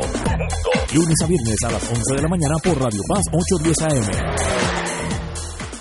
En Buenos Días Familia, por Radio Paz 810 AM, a las 10 de la mañana de lunes a viernes, acompañas a Judith Felicie en una agenda de interés para ti, de lo que quieres escuchar, aprender y disfrutar. Comparte con sus invitados, como el doctor Edgardo Rosario Burgos y su consultorio radial, la psiquiatra María Teresa Miranda en Familia, Crisis y Soluciones, y la doctora Ada Rosabal hablando de fe, el periodista Javier Santiago con lo mejor de la cultura popular, entre muchos temas. Buenos días familia, de lunes a viernes por Radio Paz 810 AM. Y ahora continúa Fuego Cruzado. Regresamos amigos y amigas. Hay una noticia de ciencia forense con la cual yo tengo que sacar la espada, no en el sentido negativo. El negociado de ciencia forense y la Oficina del Tercer Sector y Base de Fe inauguraron hoy un servicio para brindar apoyo emocional y espiritual a las personas que acuden a la agencia Ciencia Forense. La agencia dispondrá a partir del lunes el servicio del cuerpo de capellanes todos los días en una oficina preparada para dar apoyo emocional y espiritual a aquellos que atraviesan por la pérdida de un familiar. Miren, todos hemos pasado por pérdida de familiares, siempre es un momento duro, el problema no es ese. El problema es que al llegar a ciencias forenses, esos cadáveres de seres muy queridos caen en un hoyo negro y nadie sabe la hora que es, cuándo los van a dar, ni por qué, si están en el piso, si están abandonados. Miren, yo, yo, yo le voy a dar una sugerencia de buena fe. Cuando llegue el próximo cadáver, hay que darle un número. Una a los parientes, mire, este es el número 15. Y llega al otro cinco días después, este es el número 52, etcétera. ya uno sabe que como hacen 5 o 6 autopsias al día, no sé cuánto, si tú eres el 15, en tres días vas a estar listo.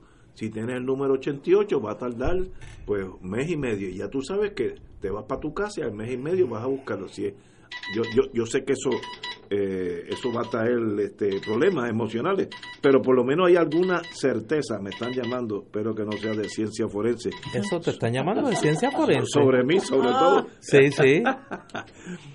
por tanto, hay que organizarse para que la incertidumbre se cure.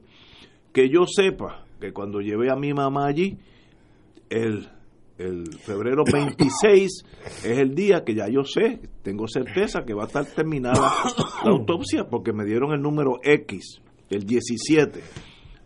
Oye, a nadie se le ocurre eso. Entonces llegan allí, no hay, eh, eso es quién, quién atiende el primero, cuándo y por qué. Eso es falta de administración básica. No, no, estoy, no hay que ser un, un, doctor en medicina para hacer esa autopsia, hay que administrar ciencia forense. Me da la impresión, con, con esta simpleza mía, por lo menos parte de la incertidumbre se iría, pero no hay reversa. Este, esta idea de tener allí capellanes y pastores, lo que ustedes quieran, no hace daño, de eso no hay duda. Pero no es, no es el remedio, el remedio es mejor administración o por lo menos certeza de cuándo va a estar listo eh, la persona que desgraciadamente murió en mi familia. ¿Cuándo? Si me dicen el miércoles que viene, ya yo sé que es el miércoles que viene, pero como no dicen nada, puede ser el miércoles que viene o de aquí a seis meses, pues, pues eso crea eh, ansiedad y desesperación.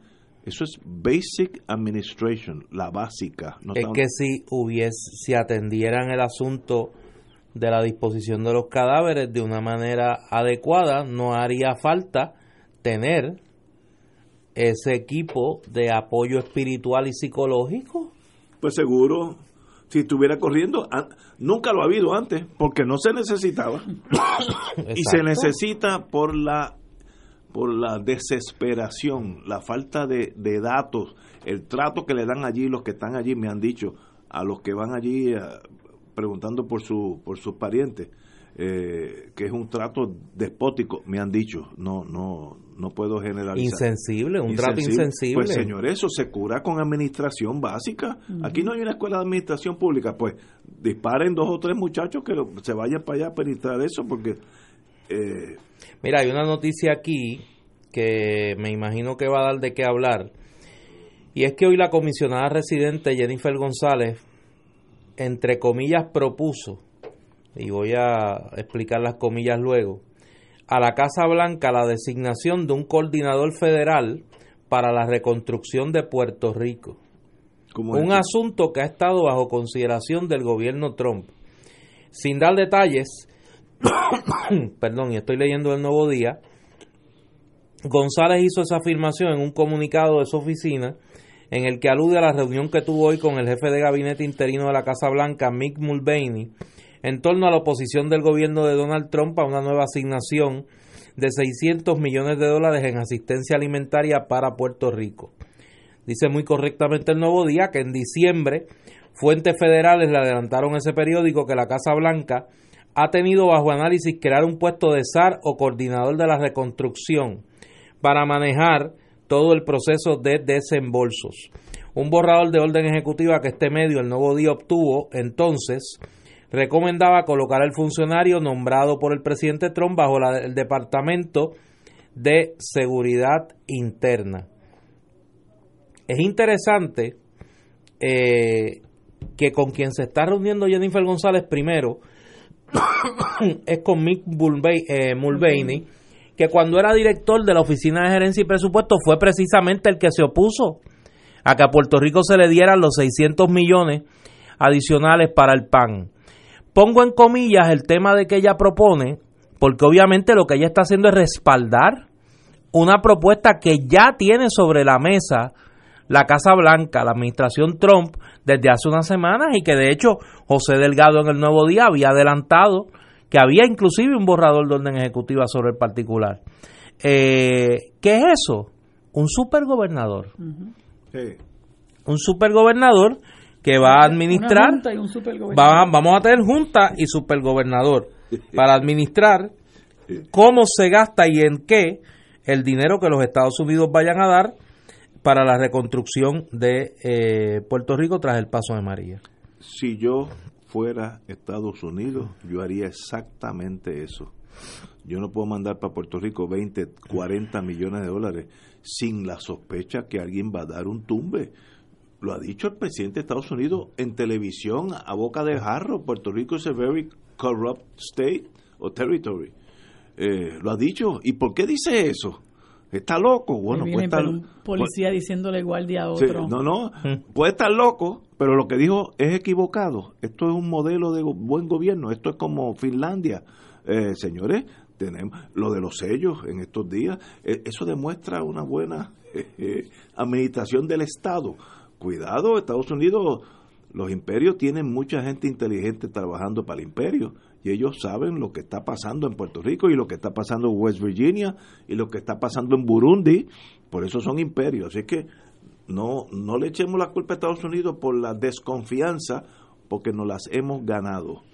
Ya la, alcaldesa de San Juan, Carmen Yulín Cruz, eh, también se expresó en las redes sociales indicando, oponiéndose obviamente, indicando que la comisionada propuso otro ente burocrático, otro ente para aumentar la burocracia y que lo que debe hacerse es enviarle directamente a los alcaldes y alcaldesas los fondos para que ellos sean los que los manejen. Hace referencia obviamente a los problemas que ha tenido eh, Puerto Rico con FEMA, que un poco, ¿verdad? Este comisionado que, que propone, comisionado, no sé si es comisionado el nombre que se le da, este funcionario, Coordinador. coordinador, perdón, este coordinador que propone la, la comisionada, pues pues obviamente pues sustituiría a lo mejor la discreción de, de, de FEMA o de alguna otra agencia en entregar el dinero, pero sigue siendo un, un, un ente este burocrático que es el que va a través del cual se estarían entonces distribuyendo estos fondos. Pero la realidad monda y lironda es que nosotros llevamos 16 meses casi del azote del huracán y es muy poco, pero muy poco, muy poco, muy poco lo que este país se ha levantado desafortunadamente.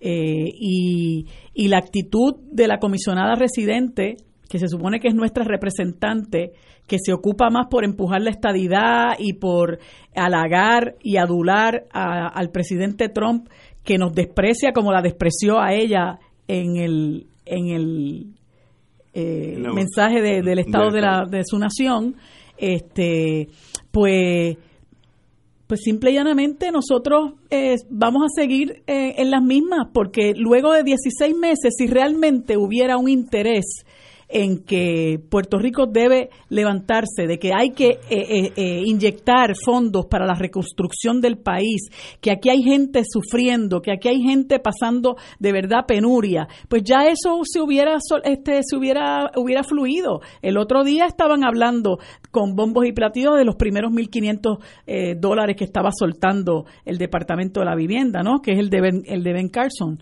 este y, llora realmente ante los ojos de Dios cuando uno ve realmente que lo, el gobierno federal tiene un andamiaje montado en este país para resolver sus asuntos, para sacar dinero de nosotros mediante el establecimiento del, del sistema económico que ha creado eh, desde, que, desde que puso un pie aquí. Y sin embargo, a la hora de que el país necesita, pues empiezan a ponerle trabas eh, con la cuestión de, de, de exigirle a la gente que reciba que recibe los beneficios del PAN de que tiene que trabajar, los 600 millones que le quieren recortar, los 1.500 que no soltaron hasta el otro día y todo ese montón de miles de millones de dólares que se han anunciado que van a venir y que incluso la Junta de Control Fiscal ha utilizado en su plan fiscal como parte de sus proyecciones de ingresos. Todo eso realmente está en veremos gracias a, a la indolencia del gobierno federal. O sea que pues que lamentablemente eh, es algo que, que, llora ante los ojos de Dios porque mucha gente necesita eh, necesita que se le ayude a levantarse. Yo estoy de acuerdo contigo en el sentido de que mucha gente necesita ayuda. Y también estoy de acuerdo con Estados Unidos de velar a los muchachos porque han dado señales repetidas veces de escándalo. el, el, el escándalo del Bunker Sea Fuel que hemos pagado eh, eh, ilegalmente por petróleo para las turbinas, etcétera, eh, muy por encima de su precio verdadero, sobornando a los laboratorios. Ahí hay decenas de millones de dólares. Señores, tenemos que hablarle en, claro. El Whitefish era el anticipo de un megatumbe que alguien dijo, espérate, espérate, este es el momento mío. Y, y los, recuerden de que, y lo he dicho mil veces, y lo voy a decir mil veces más, el presidente de Estados Unidos tiene la ventaja de tener en Puerto Rico una rama investigativa de él, que se llama el FBI. Todo lo que sucede aquí, personas que nosotros ni sospechamos que son medio chuecos en sus cosas, cuando llega el momento de la verdad, eso es un reporte que va a la Casa Blanca si el, si el, si el presidente lo, pide, ¿no? Así que ellos saben lo que está pasando así. Mucho cuidado con transferir 30, 40 millones de pesos a alguna agencia con la esperanza que se va a llegar al pueblo. Puede ser que lleguen de los 30, 20, porque los muchachos enseguida empiezan a darle contrato a, a esos este, eh, examinadores, tumbólogos. los tumbólogos, eh, un- un- los abogados que van a hacer un estudio exhaustivo de la legalidad de ese, ¿sabe? Yo conozco, sí, hay muchas formas y, y que no es ilegal, pero es corrupción. Así que tenemos que ir poco a poco. No culpo a Estados Unidos con su relación de desconfianza con todo lo que tenga que ver con el fisco de Puerto Rico. Vamos a una pausa. Esto es Fuego Cruzado por Radio Paz 810 AM. Año nuevo, matres nuevo. Comienza el año estrenando el matres de tus sueños. Visita tus tiendas Bassett en JCPenney Plaza Carolina y Plaza Las Américas, con la mayor variedad de marcas, estilos y camas ajustables. Ponlo en tu lista de resoluciones de año y disfruta de la comodidad de un matres Bassett. Ven y vive la experiencia Bassett en JCPenney Plaza Carolina y Plaza Las Américas, ahora con hasta un 50% de descuento y entrega el mismo día. Ven y vive la experiencia Bassett. Fuego Cruzado está contigo en todo Puerto Rico. La tecnología avanzada al cuidado de su salud tiene un nombre. Advanced Imaging Interventional Center. Siempre con innovadores servicios en radiología diagnóstica y un personal certificado brindándole confiabilidad con resultados más certeros en todas sus pruebas. Ofrecemos MRI, tomografía computadorizada, angiografía digital, neuroradiología, sonografía y ahora con nuestro nuevo servicio avanzado de PET-CT para pruebas de alta eficiencia. Advanced Imaging, edificio Arturo Cadilla, Centro Médico San Pablo Bayamón, 269-2442. Ven a celebrar los 60 años de Claridad, el periódico de la nación puertorriqueña, en la gran fiesta del pueblo que es el Festival de Apoyo a Claridad. Del 21 al 24 de febrero, en los predios del Irán Beaton, disfruta de la mejor música, artesanías, comidas y mucho más. Festival de Apoyo a Claridad. No te lo pierdas, allá nos vemos. Auspician Medalla, Malta India, Palo Viejo, Cotizar, Sky Vodka, Palo Ready, Coca-Cola, Dasani, Minute Maid, Radio Oro, Radio Paz, Cooperativa Senogandía, Indulac y Constellation Health. De martes viernes, de 9 a 10 de la mañana, no te pierdas tu programa favorito de todo un poco por Radio Paz 810 AM, internet www.radiopaz810.com, TuneIn Radio, Radio Paz 810 AM, salud, motivación, finanzas, cultura, farándula y mucho más, con su anfitrión Manolo Almeida Pérez. ¡Estamos vivos! Y ahora continúa Fuego Cruzado. Amigas y amigos, el señor secretario de Estado cambia la versión de llegada de suministros a Venezuela. El señor secretario de Estado, Luis Rivera Marín, confirmó hoy que el vuelo lleno de suministros que zarpó de Puerto Rico no había logrado aterrizar en Venezuela y al momento se encontraba en un punto intermedio. Mejor es que aterrice porque no puede estar en un punto intermedio por yo ¿Cuál mucho punto tiempo. intermedio Se va a caer al agua. El avión que sale de Puerto Rico no va en una vía directa. Eso es un relevo que nosotros nos tenemos que reservar es, esa ruta porque la misión no la podemos comprometer, expresó Rivera Marín. De igual forma informó que al momento que la ayuda llegue a las manos del equipo de Guaidó lo informará. Pero eso entonces... La Autoridad Aeronáutica Civil de Venezuela desmintió a través de, de un comunicado que el avión que había indicado el secretario de Estado había llegado al territorio venezolano. Eh, cito ahora a Venezuela. La Autoridad Aeronáutica Venezolana desmiente las campañas generadas a través de las redes sociales y medios de comunicación sobre una aeronave proveniente de Puerto Rico con supuesta ayuda monetaria.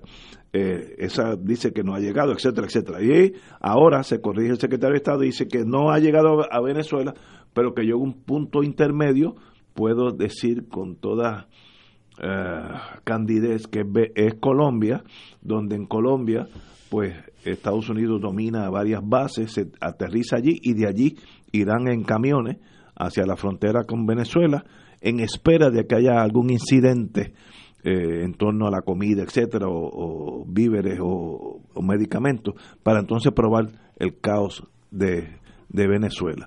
Eh, así que lo que indicó Marilu al principio eh, ha sido probado, ese avión no llegó a Venezuela. Pero si tú escuchas, el, el ahora, ahora viene con esto, ¿no? Ahora está eh, reculando, como dicen, porque lo cogieron en la mentira. Pero si los que puedan escuchar el video del, del, del programa este de Fernando del Rincón, eh, escúchenlo para que lo, lo, lo escuchen por, con sus propios oídos diciendo que sí, que llegó a Venezuela eh, y que ellos tienen diferentes ventanas por donde entrar. Esa es la expresión que hace Rivera Marín. Y yo lo que quiero saber es si ahora, eh, también como a tantos otros, a este mentiroso, también Rosselló va a decir que tiene su entera confianza. Compañero don Néstor. No, yo me niego a, analizarlo. A, analizar eso, porque es que es, que, es, que, que es parte de las payasadas de este individuo. Inicia... ¿A dónde vamos a llegar? No, no, ya llegamos. no es que vamos a llegar. Inicia operaciones en Aguadilla, nueva aerolínea dominicana. Eh, mi, mi, tesis es que eh, Santo Domingo, o República Dominicana, hace 10, 15 años lleva un pasito de progreso constante y ya estamos viendo ramificaciones de ese renacer económico. Hay una nueva línea eh, que se llama Sky High, que volará desde Santo Domingo a Aguadilla y de Aguadilla al aeropuerto de las Américas. Eh, el presidente de Sky High, Juan Chamizo, eh, este es un paso para iniciar cuatro vuelos semanales a Aguadilla y luego piensan ramificarse en otros aeropuertos de Puerto Rico. Muy bien, le deseo lo mejor a Sky High, línea aérea dominicana. Eso requiere una inversión millonaria esos aviones son bien caros y la tripulación tiene que tener bien entrenada, tiene que tener, como tocan territorio americano, tienen que pasar todas las pruebas de la aviación norteamericana, el, mantenimiento de, las de los aviones, etcétera, etcétera, el, entrenamiento de los pilotos. Así que, obviamente, eso representa una gran inversión de dinero dominicano que nosotros nos beneficiaremos porque de verdad nosotros estamos, si fuéramos buenos nadadores, podíamos nadar a Santo Domingo, así, así de cerca está. ¿Quién lo diría hace 15 años? Cuando los puertorriqueños nos burlábamos. Eso es correcto. De los dominicanos que cruzaban el canal de la Mona arriesgando su vida para llegar aquí por las terribles condiciones económicas en la República Dominicana, que hoy República Dominicana nos da lecciones de desarrollo económico invierten dinero aquí en Puerto Rico. Y los puertorriqueños somos los que tenemos no yola tenemos que tomar aviones para buscar un mejor destino fuera de Puerto Rico. Insisto en lo que hablé en mi turno inicial sobre el tema de Venezuela. Uno de los graves una de las graves señales de ignorancia de subdesarrollo político en nuestro país es el negarse a mirar lo que está ocurriendo a nuestro alrededor en el Caribe, lo que está ocurriendo en la República Dominicana y lo que está ocurriendo en el Caribe no hispanoparlante, en términos de los experimentos de países pequeños que están desarrollando economías pujantes, plenamente integradas en el, en el mundo globalizado, manteniendo muchos de ellos relaciones especiales con sus antiguas metrópolis, eh, economías capitalistas de mercado con eh, índices de desarrollo económico muchísimo más altos del nuestro, que es, como dicen los economistas, creativo. Eh, no lo queremos ver. Sí, porque hay- Todavía seguimos con la mentalidad de la década del 50, que, que nosotros somos de que nosotros somos, este como le gusta decir a Ignacio, la vitrina, La vitrina, y que los demás andan en taparrabos. Sí. Así estuvimos. Por eso, pero es que, eh, eh, es que por eso señalo que es una de las graves señales de subdesarrollo político que hay en Puerto Rico. Totalmente de acuerdo. Mira, yo, yo estaba leyendo hace unos días eh, las memorias de P.J. Patterson, el primer ministro de Jamaica, que fue el que Tuve el privilegio de conocerlo. Vino a sustituyó, sustituyó a Michael Manley y estuvo 15 años de primer ministro de Jamaica, el primer ministro que más tiempo ha estado allí. Y, de, y describe cómo Jamaica, de una sociedad profundamente dividida políticamente, atrasada, se ha convertido en una potencia económica en la región.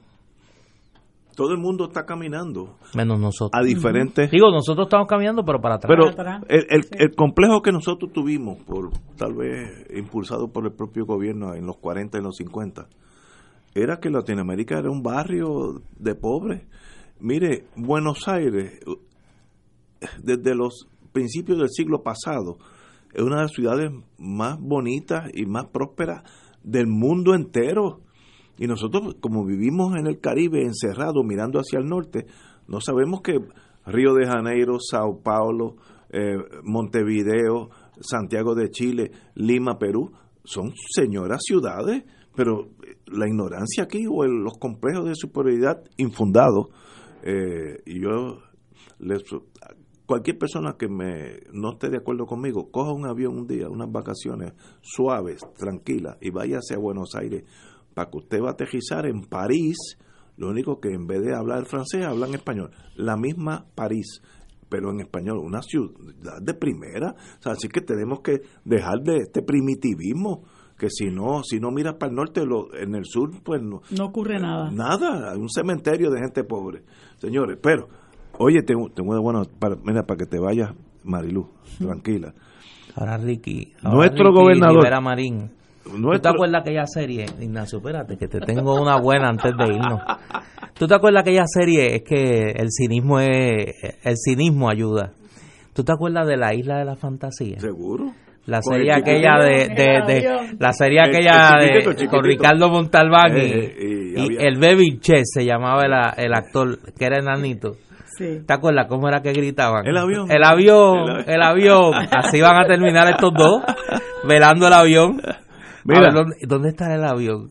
No, ¿Quién sé, se lo tumbó? No, yo sé, está en Se lo Colombia, tienen que haber ya tumbado también. ya, ya. ¿Cuánto llegó allí de lo que enviaron? Ah, bueno, se de pueden verdad? tumbar, sí, se pueden tumbar Sí. unas que otras líneas, sí, sí, pero lo otro- Mira, buena Marilu, para que te vayas tranquila. El gobernador de Puerto Rico se propone anunciar formalmente su intención de aspirar a la reelección el próximo 3 de marzo en el Centro de Convenciones en Miramar. De eso ya circula e incluso fue colgado en la página de Facebook del también presidente del PNP un video en la que muestra al primer ejecutivo en las diversas actividades en las que ha participado en los dos años que lleva en el poder. Bajo la frase de vamos, se demuestra que caminamos hacia el futuro. Marilu, esto es para redondear el día. Bueno, caminamos para el futuro, no hay duda, caminamos para el futuro, pero ese es el colmo del cinismo. No, y lo que refleja es que él sigue viviendo en esa fantasía donde él jura y perjura que todo está bien, porque él está bien y los que están a su alrededor también están bien, en la medida en que el plan que trajeron de saquear el país y de servirse de nuestras riquezas les ha salido a pedir de boca y ellos no están conformes, ellos obviamente no han terminado su trabajo Pero- y ellos quieren continuar mirando hacia el futuro, saqueando lo que pueda quedar de, del país y de nosotros está, porque a mí de Ricardo Rosselló no me extraña, eso ya yo lo esperaba. Y ya Ramón Rosario lo había anunciado cuando renunció, que él estaba ya en primera fila para ayudarlo a él en su en su campaña eh, al 2020.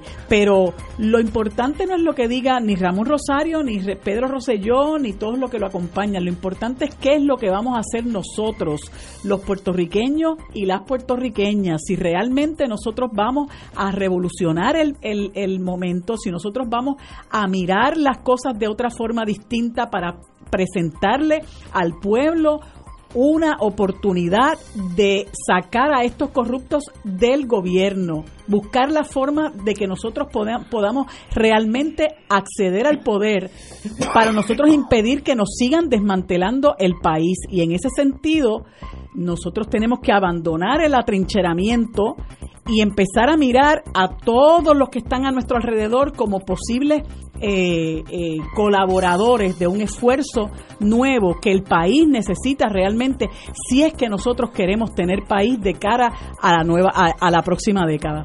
Pregunta Marilu antes de irme, que no requiere respuesta. ¿Y el PNP en este momento tiene oposición política? Te dejo con ese pensamiento tiene oposición política, lo que pasa es que es una oposición que no está organizada. Si me hablas del PPD, obviamente eh, no. son los... Pero hay oposición. Ah, lo que pasa es que esa otra oposición, que es la verdadera oposición de la gente que está comprometida con el bienestar del país y la construcción de un proyecto de país para beneficio de todos y todas, esa es la oposición que se tiene que organizar. Y no está en este momento no es una oposición en el sentido Organizada formal. no. Señores, con ese pensamiento de esperanza para la compañera Marilú. Hasta mañana, amigos.